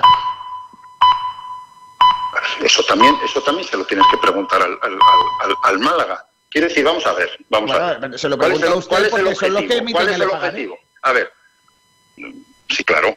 Claro, Usted sabrá para qué, por qué hacen ese pagaré, ¿no? Bueno, será que, que al Málaga le refuerza, le refuerza su posición el tener esos pagares emitidos por Uruguay, ¿verdad? Vale, ¿y, eh, sabe usted en, qué le refuerza la oposición? Eh, porque usted hablaba de una operación para que convencer a UNESCO de que estaba perdiendo el Málaga dinero con el patrocinio. Y que fíjense lo que hemos conseguido solo por la espalda, imagínense por la delantera. ¿Esa operación existe? ¿Eso es, eh, ¿Blue Bay sabe que se hace para eso? Hombre, hay conversaciones en ese sentido, por supuesto, claro que sí. ¿Y usted cree que, eso es legal? Ahora, yo, yo estoy Oye, o sea, decir, ¿tú crees que es ilegal? No lo sé, no, yo solo pregunto. No, yo tampoco, pues yo tampoco, yo tampoco, yo creo que no. Yo creo que son, son, son, son temas que, se hacen en, eh, para, conseguir reforzar la posición del Málaga en ese momento adecuado. O sea, que, eso, que es lo que, es lo que se, se, trata de colaborar con el club para conseguir un, un, un buen fin en una serie de negociaciones. Y, el, y los pagares no se pagaron ni se tenían pensado pagar, básicamente. Eso es así. Bueno, ya lo ves, lo que ocurrió, ¿no? entonces, bueno. Mm, eh, me gustaría preguntar también, eh, Gonzalo, eh, ¿por qué cree usted que sacan ahora este asunto? No, eso no tengo ni idea. Yo no tengo absolutamente ni idea. Absolutamente ni idea. O sea, yo cómo voy a saberlo. Es imposible. Yo no puedo saberlo. Se nos ha preguntado, hemos respondido. Que, que, se, busca dinero. O sea, no, no creo. No sé. es, así como se busca dinero. Eh, bueno, se nos ha pedido aclaración, hemos respondido. Es decir, me preguntas, ¿hay muchas otras formas de aclararlo? Yo creo que sí. Entonces, me, me dices, oye, que, es que ¿Es la única forma que tiene el administrador judicial de hacerlo a través de la jueza? A ver, vamos a ver. Si el administrador judicial está, imagínate tú que, que, que, un club le debe dinero por, por la venta de un jugador de hace un año. El administrador judicial emite un requerimiento notarial al otro club para cobrarle y tal, o simplemente hoy llama para cobrar eso y lo aclara. Pues probablemente lo hace de forma ordinaria y normal, pues oye, vamos a ver el cobro de esto y tal, ¿qué pasa? Que no nos pagan, sí nos pagan, pues llamas, eh, oye, que no, que, discuten esto, pues esa es la forma normal. Mm. Entonces, creo que lo normal no es esto, ¿no? Estarás de acuerdo conmigo en ello, ¿no? tiene, algo de excepcional, que decir, tiene algo de excepcional, ¿no? O pues, Desconozco si, por ejemplo, el dinero que el Villarreal debe pagar al Málaga por la operación de Ontiveros, desconozco si se está haciendo otra vez el juzgado o no, pero es buena, es buena apreciación y habrá que preguntarle a José María Muñoz si lo hace de esa manera o no, básicamente. Ahora, que también yo le respeto y, él lo hace como seguro que, cree que debe hacerlo, pero, pero que decir, bueno, pero que decir que la disposición de Blue Bay para aclarar absolutamente todo está ahí siempre. Nos llama el administrador judicial, tardaremos una hora en, estar reunidos con él. Con las cartas abiertas, con lo que haga falta. Y así ha sido siempre. Y así ha sido siempre. José María. Sí, eh, eh, Gonzalo, eh, me gustaría preguntarle otras cositas muy rápidas, ¿vale? Para no, no, alargar mucho la entrevista, pero hay temas interesantes que me gustaría saber. ha dicho José María Muñoz reiteradamente ¿no? que necesitaría el apoyo del sector empresarial malagueño ¿no? en el club para, para, mejorar su situación. Entendiendo que Blue Bay tiene una inversión en el club, porque cuando se, se complete el juicio y a usted le dé la razón, razón pues, de, que tiene una parte fundamental de, las acciones del club, eh, no, no estaría bien, digo, eh, que, Blue Bay aportara algo de, dinero en patrocinio a el Málaga, dada la situación real que tiene eh, el club a día de hoy. ¿Por qué no hacen ustedes una inversión? Mira, mm, es un buen es un buen punto, es un buen punto. Nosotros ya hemos trasladado al, al administrador judicial y al club que que estamos eh, dispuestos, en el momento que el administrador judicial oye, lo considere oportuno, eh, en función de las necesidades del club, digamos, no por los próximos meses, un poco más allá, oye, de acudir a la ampliación de capital, que es probablemente pues, el siguiente paso que el administrador judicial pues, debería hacer pues, para, para cubrir las necesidades del club. Entonces, en ese sentido, pues, pues oye, probablemente los, el administrador judicial esté pidiendo los tiempos adecuados para realizar eso, etcétera, y ya nosotros eso ya lo hemos manifestado y es algo que de diferentes formas, formales, escritos, está, está manifestado. Por tanto, por nuestra parte estamos listos y estamos esperando a, ese momento. Por tanto, así tal cual te lo digo. Mm. Así tal cual te lo digo. Pero patrocinio no, no, no plantean ustedes. No sé, no, no, a ver, que no, no, se, no se ha planteado, que pues, pues plantear una forma, otra, etcétera, pues pues oye, yo te respondo como nosotros. Es, muy curioso, Gonzalo, lo digo porque José María Muñoz ha dicho que están prácticamente haciendo una labor de marketing puerta a puerta y no hayan llamado a Blue Bay para buscar un patrocinio. Pues, pues oye, mira, no, no nos han llamado. También, también te lo contesto así. Pero, pero bueno, no sé. Eh, me gustaría. ¿Para qué te va a contestar lo, contrario? No, ya, han llamado? No, no, no, no nos han llamado. Pues oye, pues, pues no, no lo sé. Eh, ¿Por, qué no? Pero vamos, quiero decir, saben perfectamente que, que en ese sentido. Además que, que cualquier. Eh, o sea, no, no, hay, no hay ningún tipo de antagonismo, no hay ningún tipo de. No, no, no.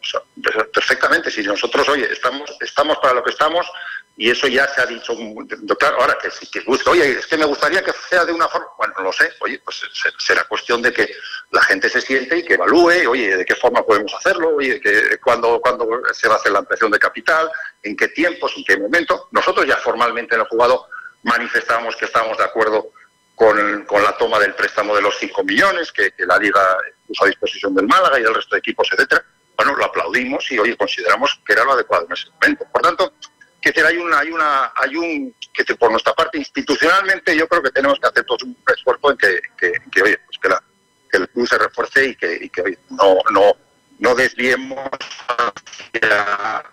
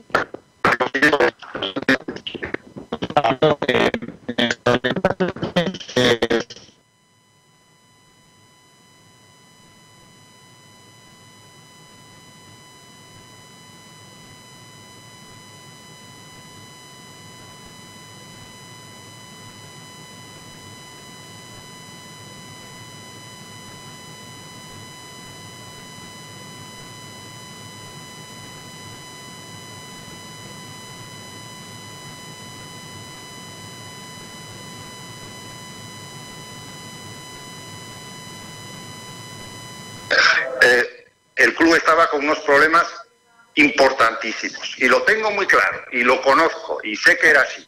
Tengo muy claro también que, oye, que en ese momento, desde el club, desde el club, una serie de, digamos, llámalos socios cualificados, de, eh, digamos, preocupados, etcétera, empezaron a buscar dentro del, digamos, del entorno malaguista, oye, grupos empresariales que entraran, apoyaran, trabajaran en el saneamiento, eh, se arremangaran eh, y, tomaran riesgos en ese momento. Y, nos llamaron a la puerta, después de que, oye, todas las puertas estuvieran cerradas. No, nosotros no buscamos al Málaga, en ningún momento. Y eso es un hecho. Entonces, y no te creas que a la primera fue un tema muy, muy interesante. No, no lo es. Ya ves tú de qué estamos hablando ahora. Fíjate tú cómo no era muy interesante. ¿Eh? Un club que debía 100 millones de euros, un club que, que todo, o sea, estaba diseñado para perder 40 millones adicionales todos los años. Y eso seguro que lo sabes. Entonces, eso es, eso es interesante. a mí no me lo pareció. A mí no me lo pareció. Pero bueno, insistieron, etcétera. Oye, pues, venga, vamos a, ver cómo saneamos esto. A cuchillo, ¿eh, Kiko? a cuchillo. Entonces, eso es, ese es el gran negocio, eso es interesante, eso, oye, y el riesgo y la reputación no, pero fíjate tú de qué estamos, estamos hablando ahora. Fíjate tú de qué estamos hablando ahora. Sí, Gonzalo, Parece que aquí hemos, eh, no sé. sí, pero, pero yo creo que yo creo Gonzalo que, que eh, crees que estoy haciendo una pregunta con la intención de no, no, no. Yo quiero preguntar que eh, yo sé que cuando Blue Bay entró hizo una serie de gestiones, por supuesto, y que fueron muy importantes en el momento para salvar una situación que el propio Altani había generado. Eso está clarísimo, lo sabe todo el mundo y además está en el juzgado y, todo el mundo lo sabe, lo conoce. Pero yo, yo le pregunto más allá, porque claro, toda la gente en Málaga dice, vale, Blue Bay eh, quiere el club. Eh, ha dicho por activo y pasiva que tiene un proyecto y que quiere seguir en el club. Pero es que Blue Bay no ha puesto dinero en el club, pudiéndolo hacer. Eh, pudiendo ayudar a salvarlo. Y entonces, por eso le he preguntado, ¿más de un euro ha puesto o no ha puesto? A ver, yo te, yo te digo, a dices, oye, pues, eh, eh, podía haber ayudado, podía haber puesto. A ver, ¿tú, eres consciente de que, que, desde principios del 14 Blue Bay está fuera del club, Blue Bay no está en la gestión del club y Blue Bay ha estado peleando los juzgados que reconozcan la posición de accionista. Totalmente. ese es el entorno, Kiko. Entonces, ahora mismo te acabo de decir, decir, mira, ya parece que se va a dar el momento en el cual pueda eh, acudirse a una ampliación de capital. ¿Tú no crees que esa es la manera correcta de dar el paso adelante y decir, venga, vamos adelante? Y ojo, Kiko, no perdamos de vista, mm, no podemos descartar también que el señor Altani pues pueda acudir a la ampliación de capital, porque tiene su derecho, ¿entiendes? Tiene su derecho. Entonces, me preguntas, oye, ¿él acudirá, no acudirá? No lo sé. Yo lo que te puedo decir, nosotros estamos listos. Y este es nuestro momento. Es que hasta ahora hemos estado, oye, estamos cansados de los tribunales, de juicios, de tal, porque, oye, pues, pues la, pelea con el es muy complicada, la deslealtad ha sido muy grande, y entonces me dice, oye, ese es el mejor entorno para, no, no, para ayudar, para meter, para, pero si, es que no era nuestro, no, no ha sido nuestro. Entonces, pues oye, yo a, mí, a ti mismo te diría, oye, hay, ¿cómo vas a meter dinero tú? Pues si no te lo reconocen, si te han, te han, defraudado, te han, sido desleales contigo. Piensa que, ese es el entorno nuestro, Kiko. ese es el entorno nuestro. No, no solo vea, esto no ha puesto, no se ha puesto, no.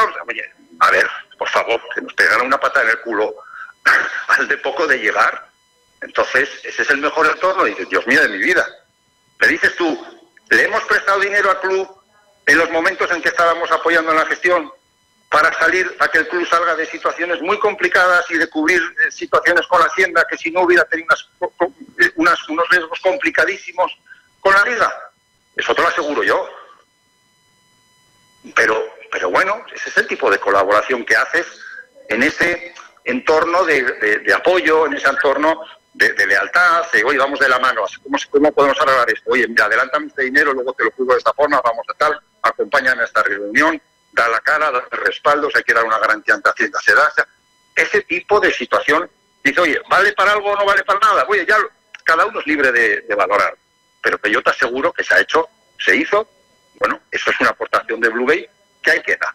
Y mm. bueno, probablemente en el tiempo, pues, pues, pues igual, en parte, gracias a ese tipo de cosas, pues hoy todavía tenemos, ¿me entiendes? Entonces, bueno, pues yo lo que a veces pues pido también, valoremos todo el, todo, todas las piedritas que, que, durante el camino pues han, ido trazando el camino de, lo que el club es hoy en día, ¿me entiendes? No, no abramos etapa cada vez, cada vez, y oye, esta es la cruzada, todo lo anterior no sirve, no, porque es que, mira, es que, es que te puede venir el señor Altani otra vez de vuelta. Eh, tendríamos que ver, oye, si el señor Altani entra a la ampliación de capital, oye, convivencia, no convivencia. O sea, el tema, o sea, veámoslo en perspectiva, porque al señor Altani le pueden condenar en el, en el juicio penal. Pero claro, condenar no significa que le van a quitar las acciones. Esa parte no la sabemos. No la sabemos. En Está por escribirse, Kiko. Gonzalo, muy rápido, la, penúltima. en una hipotética ampliación de capital, eh, ¿qué parte podría, eh, en qué parte podría actuar eh, Blue Bay y qué dinero está dispuesto a poner?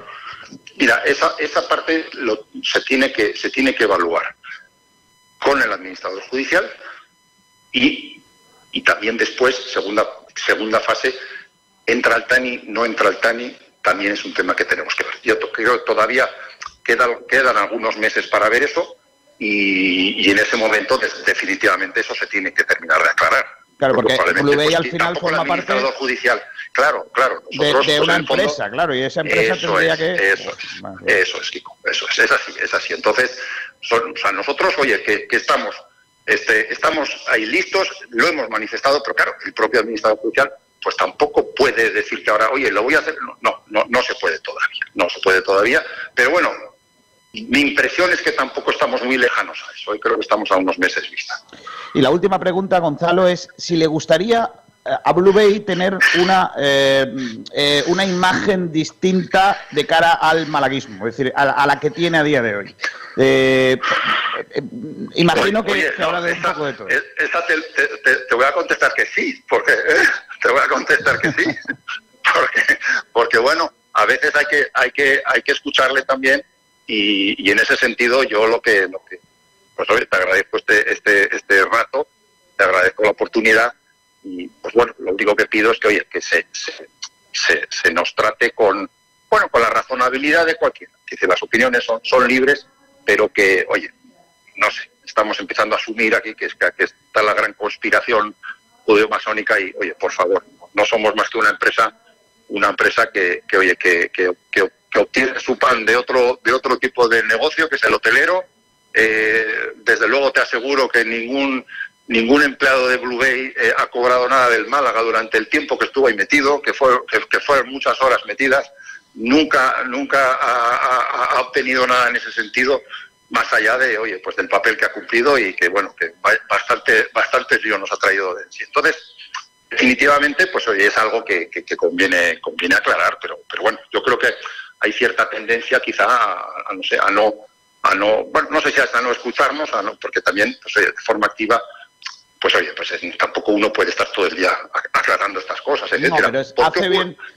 sí, a mí me gusta mucho que, hayamos tenido la oportunidad de, entrevistarle, porque podemos preguntarle a la fuente, como ha dicho antes, eh, todo lo que leemos, escuchamos y tal, y, cuál es la versión. Yo creo que eh, eso le falta un poco a Blue en el sentido de que, y, soy muy crítico con esto, porque siempre mm, eh, no, no hay una entrevista crítica, ¿no? Yo, yo creo que es importante que las preguntas sean también un poco incisivas, ¿no? Para, para escuchar la otra versión. Que no, que no hay que no, o sea, no hay ningún problema, pues porque tampoco hay ningún problema detrás. Claro, ¿me entiendes? No hay, no hay ningún problema detrás. Lo que, lo que necesitas, yo, yo lo aclaro y por favor, para eso estamos. Me habéis llamado, primera vez que me llamáis. Bueno, y, aquí estamos. A lo mejor a usted ¿no? le han pasado que queríamos entrevistarle, eso a lo mejor sí. Pero no, no, no, Kiko, Kiko, te lo aseguro. te lo aseguro, y ayer me llamó tu, tu compañero Carlos, oye, hay esto, tal, tal, pues, oye, antes no me habéis, no me habéis contactado, eso no, no, o sea, pues que igual de otra, no, y no me ha llegado ningún mensaje tuyo para decir, oye, me gustaría, no, no me ha llegado. Gonzalo, le agradecemos muchísimo ¿eh? esto. Le, digo de verdad. Pues, gracias a vosotros y hoy a disposición. ¿eh? un abrazo muy fuerte. Gracias, saludos pues. Gracias. Hasta luego, adiós. Gonzalo Orbas, eh, madre mía, eh, cuánta información seguida del tirón en, tan poco tiempo, ¿no? Eh, al final. yo creo, chicos, que, que, esto merece un análisis pormenorizado eh, son las 13 y 47. Tengo aquí a Ángel Hacha, que ha estado atentamente siguiendo a este, este asunto. Dejadme que haga un, un impasse en esta, en esta cuestión para seguir eh, eh, retomando el día, el día a día de nuestro programa con, con Ángel.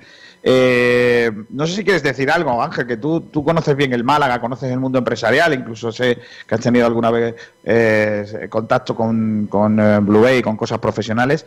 un poco la, apreciación que tienes de, esta situación. Lo primero, enhorabuena, Kiko.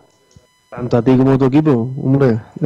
todo un malagueño y si te gusta un poquito el fútbol, estás siguiendo el día a día del Málaga y probablemente has entrevistado a la persona clave en estos momentos, ¿no? Para, para el futuro, ¿no? De lo que pueda pasar en los próximos días. Y la verdad que eh, José María Muñoz ¿no? hizo un llamamiento empresas malagueñas a ver si podían tirar un poquito del carro para ayudar.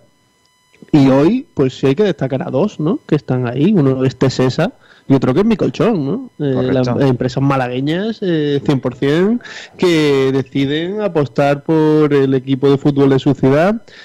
Y fíjate, me atrevería a decirte que sin mirar mucho el retorno de la inversión. Seguro. Eh, entonces, eh, empresas como, como ellas, hay pocas, evidentemente, pero ¿por qué no se pueden unir eh, a ese proyecto de ciudad, porque creo que es un proyecto de ciudad, más empresas, para poder llevar al Málaga otra vez a donde estuvo o donde queremos todos los malagueños que estén, ¿no? Así que eh, Blue Bay, evidentemente, es una compañía eh, de una envergadura importante, ¿no? Para poder afrontar retos principalmente económicos, ¿no? En caso de necesitarlo.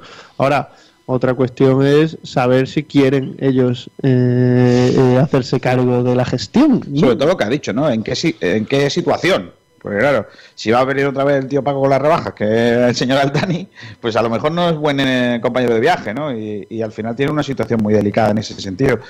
Déjame que vuelva a tu, a tu resort eh, me, contabas eh, ocho suites, ¿no? Son las que van a tener el, Vamos a hacer en un principio o hay una idea de crecimiento.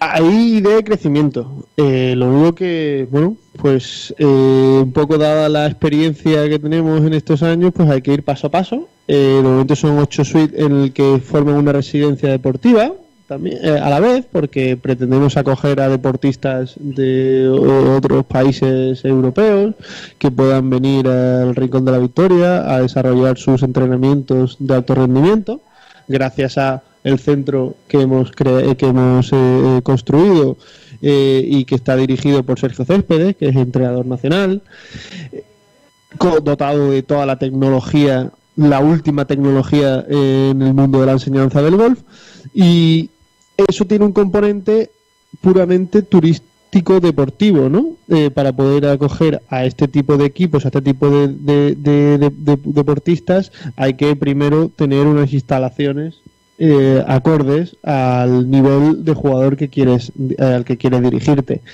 El campo de golf eh, desde hace unos años, concretamente desde hace tres años, empezó un proyecto de bueno de renovación en el conjunto de lo que es, son los 18 hoyos. A día de hoy hay parte ya recorrida en ese proyecto de inversión y estamos inmersos en la segunda fase ¿no? de este proyecto. Hoy el golf es conocido por... Bueno, no es conocido, no. Tiene la etiqueta de deporte elitista y me repito siempre con lo mismo, pero animo a todo el que quiera iniciarse en un deporte que se practica al aire libre en un deporte familiar, en un deporte que no entiende de edades, en un deporte en el que em, desconectas absolutamente de todo lo que es tu día a día, dado a que requiere concentración, de los distintos elementos que entran en juego a la hora de la práctica del deporte, requiere eh, cierta eh, actitud competitiva porque es eres tú mismo el que eh, depende de ti no tienes otros elementos más allá del viento o, las condiciones del eh, de presentación del campo de golf. Es decir eres tú con tus habilidades con tu práctica con tus ganas de, mejorar lo que va a marcar que te quieras que quieras mejorar o no en cuestión de,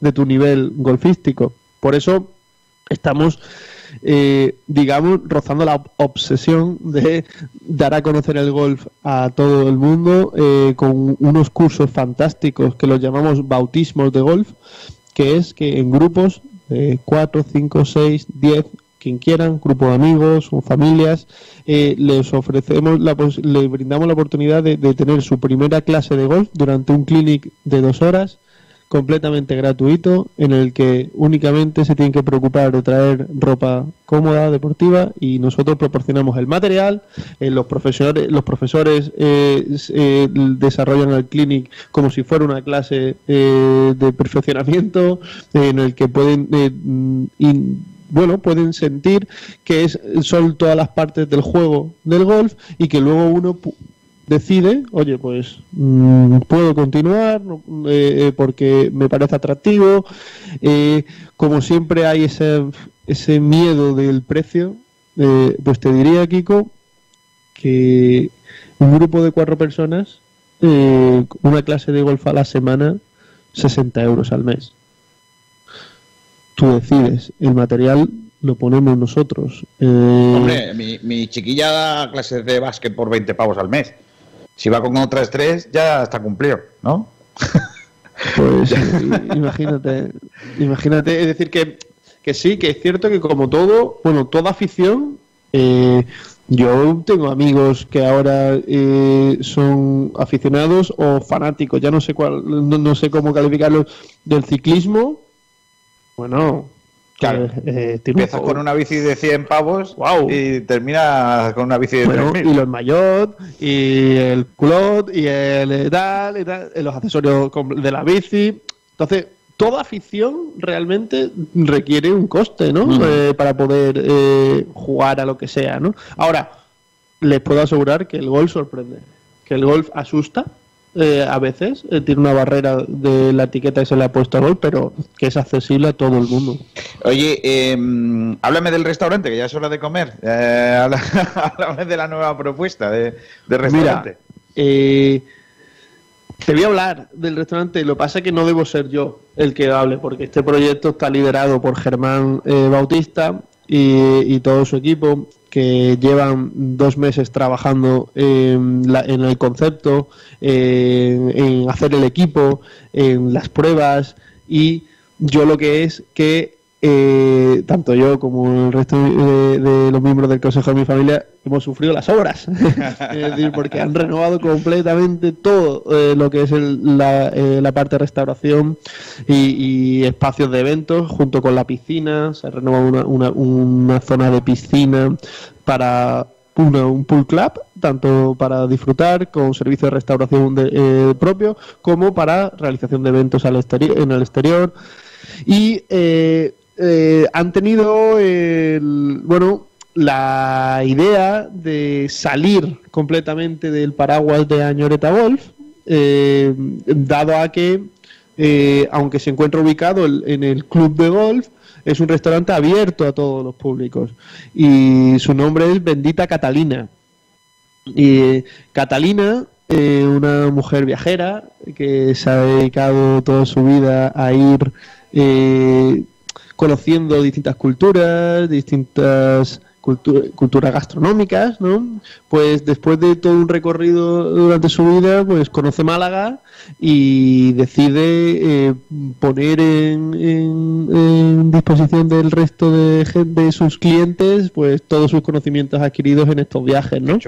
Entonces la carta pues tiene esos toques de diferentes puntos eh, eh, que le hace variedad, dan variedad a la vez de de hacerlo simpático, ¿no? Es decir, eh, hay una zona únicamente de coctelería, eh, hay otras eh, distintas zonas en el restaurante para bueno, pues para, gustos, ¿no? De ambientación de, de ambientes distintos, ah, para gustos. hemos querido jugar mucho con el tema de la iluminación y el sonido, que haya siempre su música en los distintos espacios. Y Catalina, eh, como tiene ya una edad, ¿no? Pues tiene un, no sé si decirlo, un hijo, un sobrino, un primo, un nieto, que se va a llamar Tenderete. Y Tenderete es un concepto más eh, informal que está ubicado en el club de pádel de, de y en la academia de, golf. Y eh, es un concepto chulísimo, un poco más canalla, eh, en el que va a tener eh, el rey del concepto va a ser los arroces, porque se, se va a condicionar para poder mm, tanto disfrutar los arroces allí como para llevar. Va a tener eh, sushi, va a tener un poco luego distintas eh, referencias de, de Bendita Catalina, pero más eh, acorde a, la informalidad que queremos darle, ¿no? Oye, pues, pues, yo quiero ir a eso. ¿Cuánto, cuándo, cuándo? Esa es la pregunta que yo me la hago cada lunes. pero, eh, mira, ya. La, la, terraza de Catalina va, si no conseguimos terminar mañana, los últimos retoques que queremos hacer, eh, abrirá la semana que viene. La semana que viene estará abierto al público y empezaremos a recibir a los primeros eh, clientes de Catalina, ¿no? pues estoy frito por ir a, ese nuevo concierto. Seguro que Germán lo ha abordado porque es un tío muy profesional, además con, una mentalidad eh, tremenda para los, para los conceptos y para el negocio y, seguro que, que, tío, que, que lo ha abordado. Que profesional eh, que mundo que ha tenido distinta tal, pero del rincón de la victoria. es decir, que se ha criado y sus padres viven en los rubios.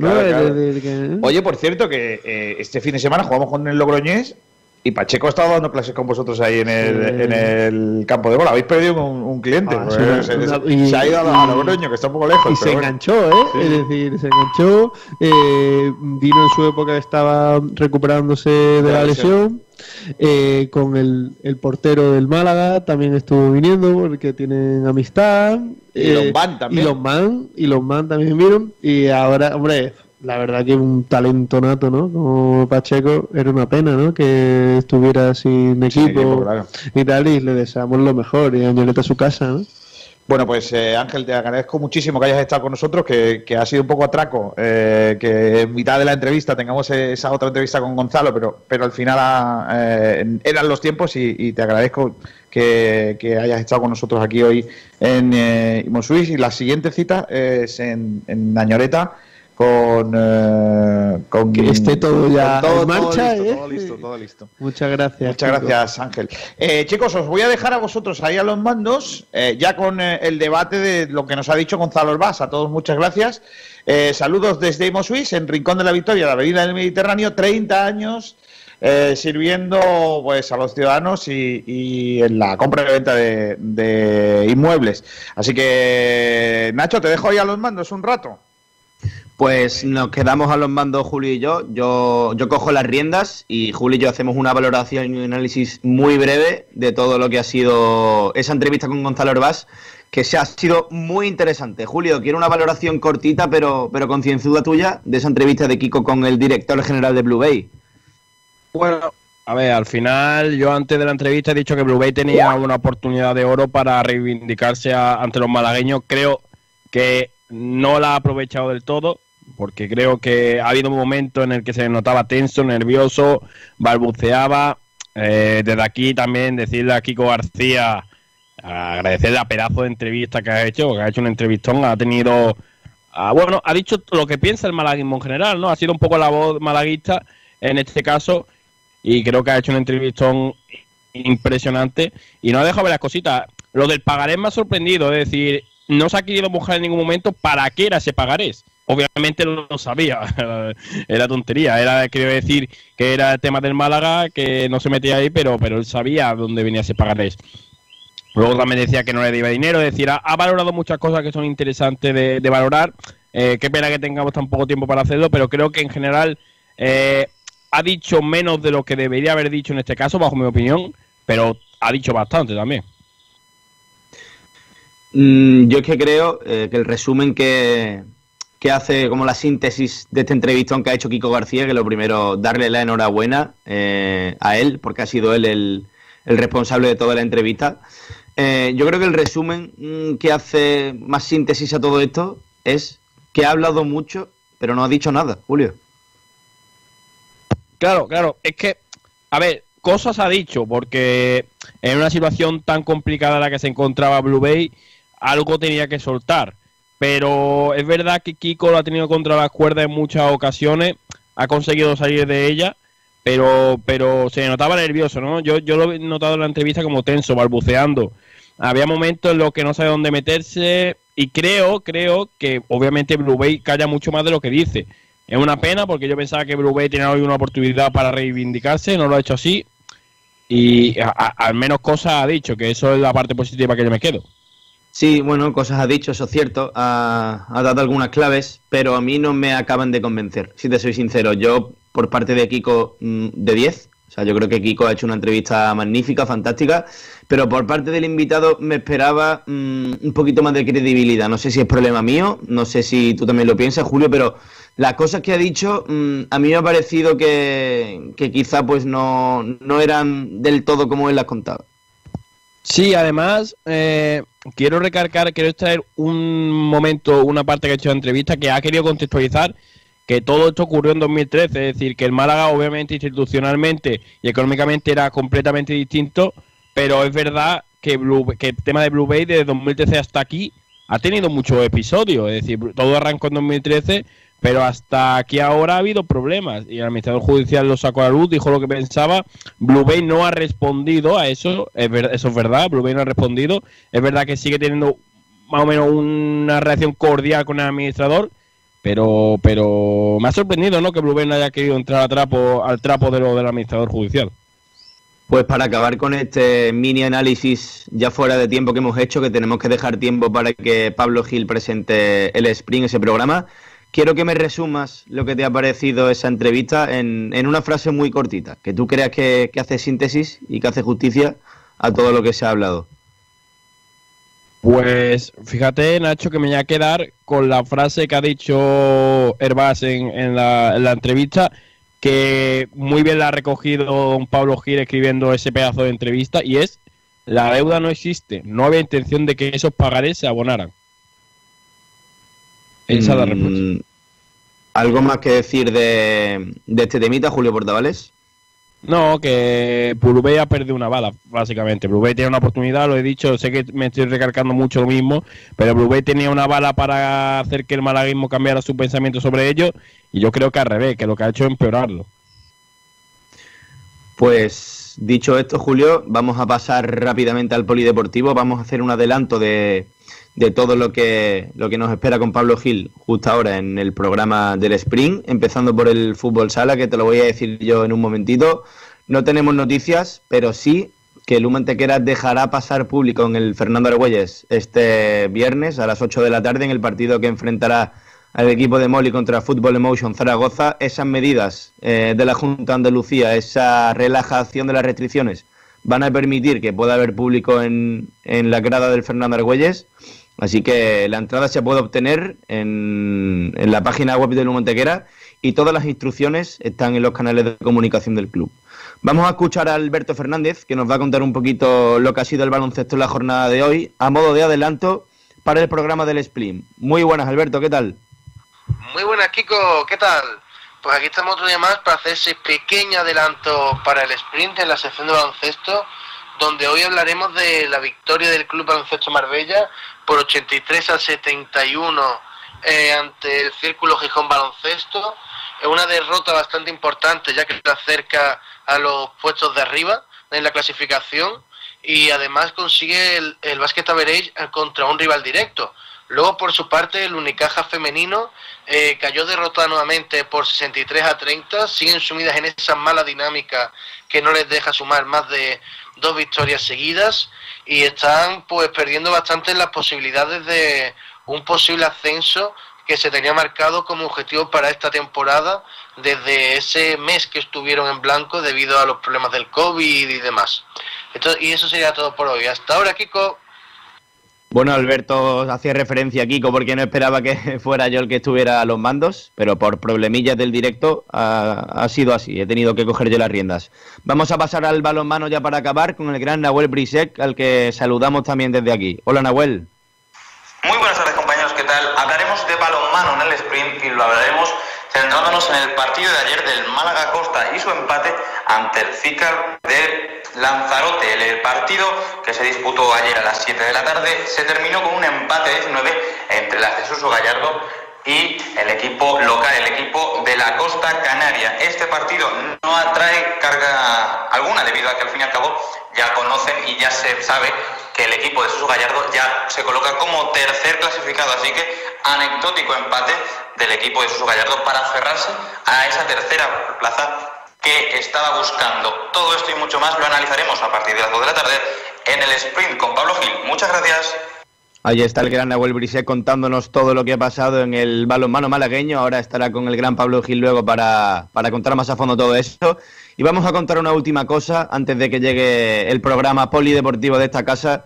Y es que para la semana que viene hemos preparado un cara a cara con los cuatro capitanes de los equipos de Segunda División B de Fútbol Sala, en el que hablarán de lo que han hecho los equipos hasta el momento y de las aspiraciones del equipo en la segunda fase. La Codineña, recordemos, en esa fase de ascenso y Victoria Ken, Carranque y Torremolinos en la fase de descenso. Así que recuerden, martes que viene a las 14.30 horas, a las dos y media de la tarde. Nosotros nos vamos y os dejamos con Pablo Gil y el Spring. Hasta luego, Julito Portavales, muchas gracias. Un abrazo, Nacho Carmona. Y voy a decirte Kiko García, eh, fíjate, como otra cosa. Eso es que lo estoy haciendo bien entonces. Nosotros nos vamos y os dejamos con el gran Pablo Gil. Hasta luego. Alegría de verte al recorrer mis playas, al pasear mis acantilados y descubrirte saboreando nuestros boquerones junto al mar. Alegría de verte caminar por mis senderos y admirar la puesta del sol en la capitana. Verte disfrutar con toda tranquilidad de la cueva del tesoro, de mis torres almenaras, del castillo Vezmiliana, de mi gente, contigo y con los míos. Rincón de la Victoria.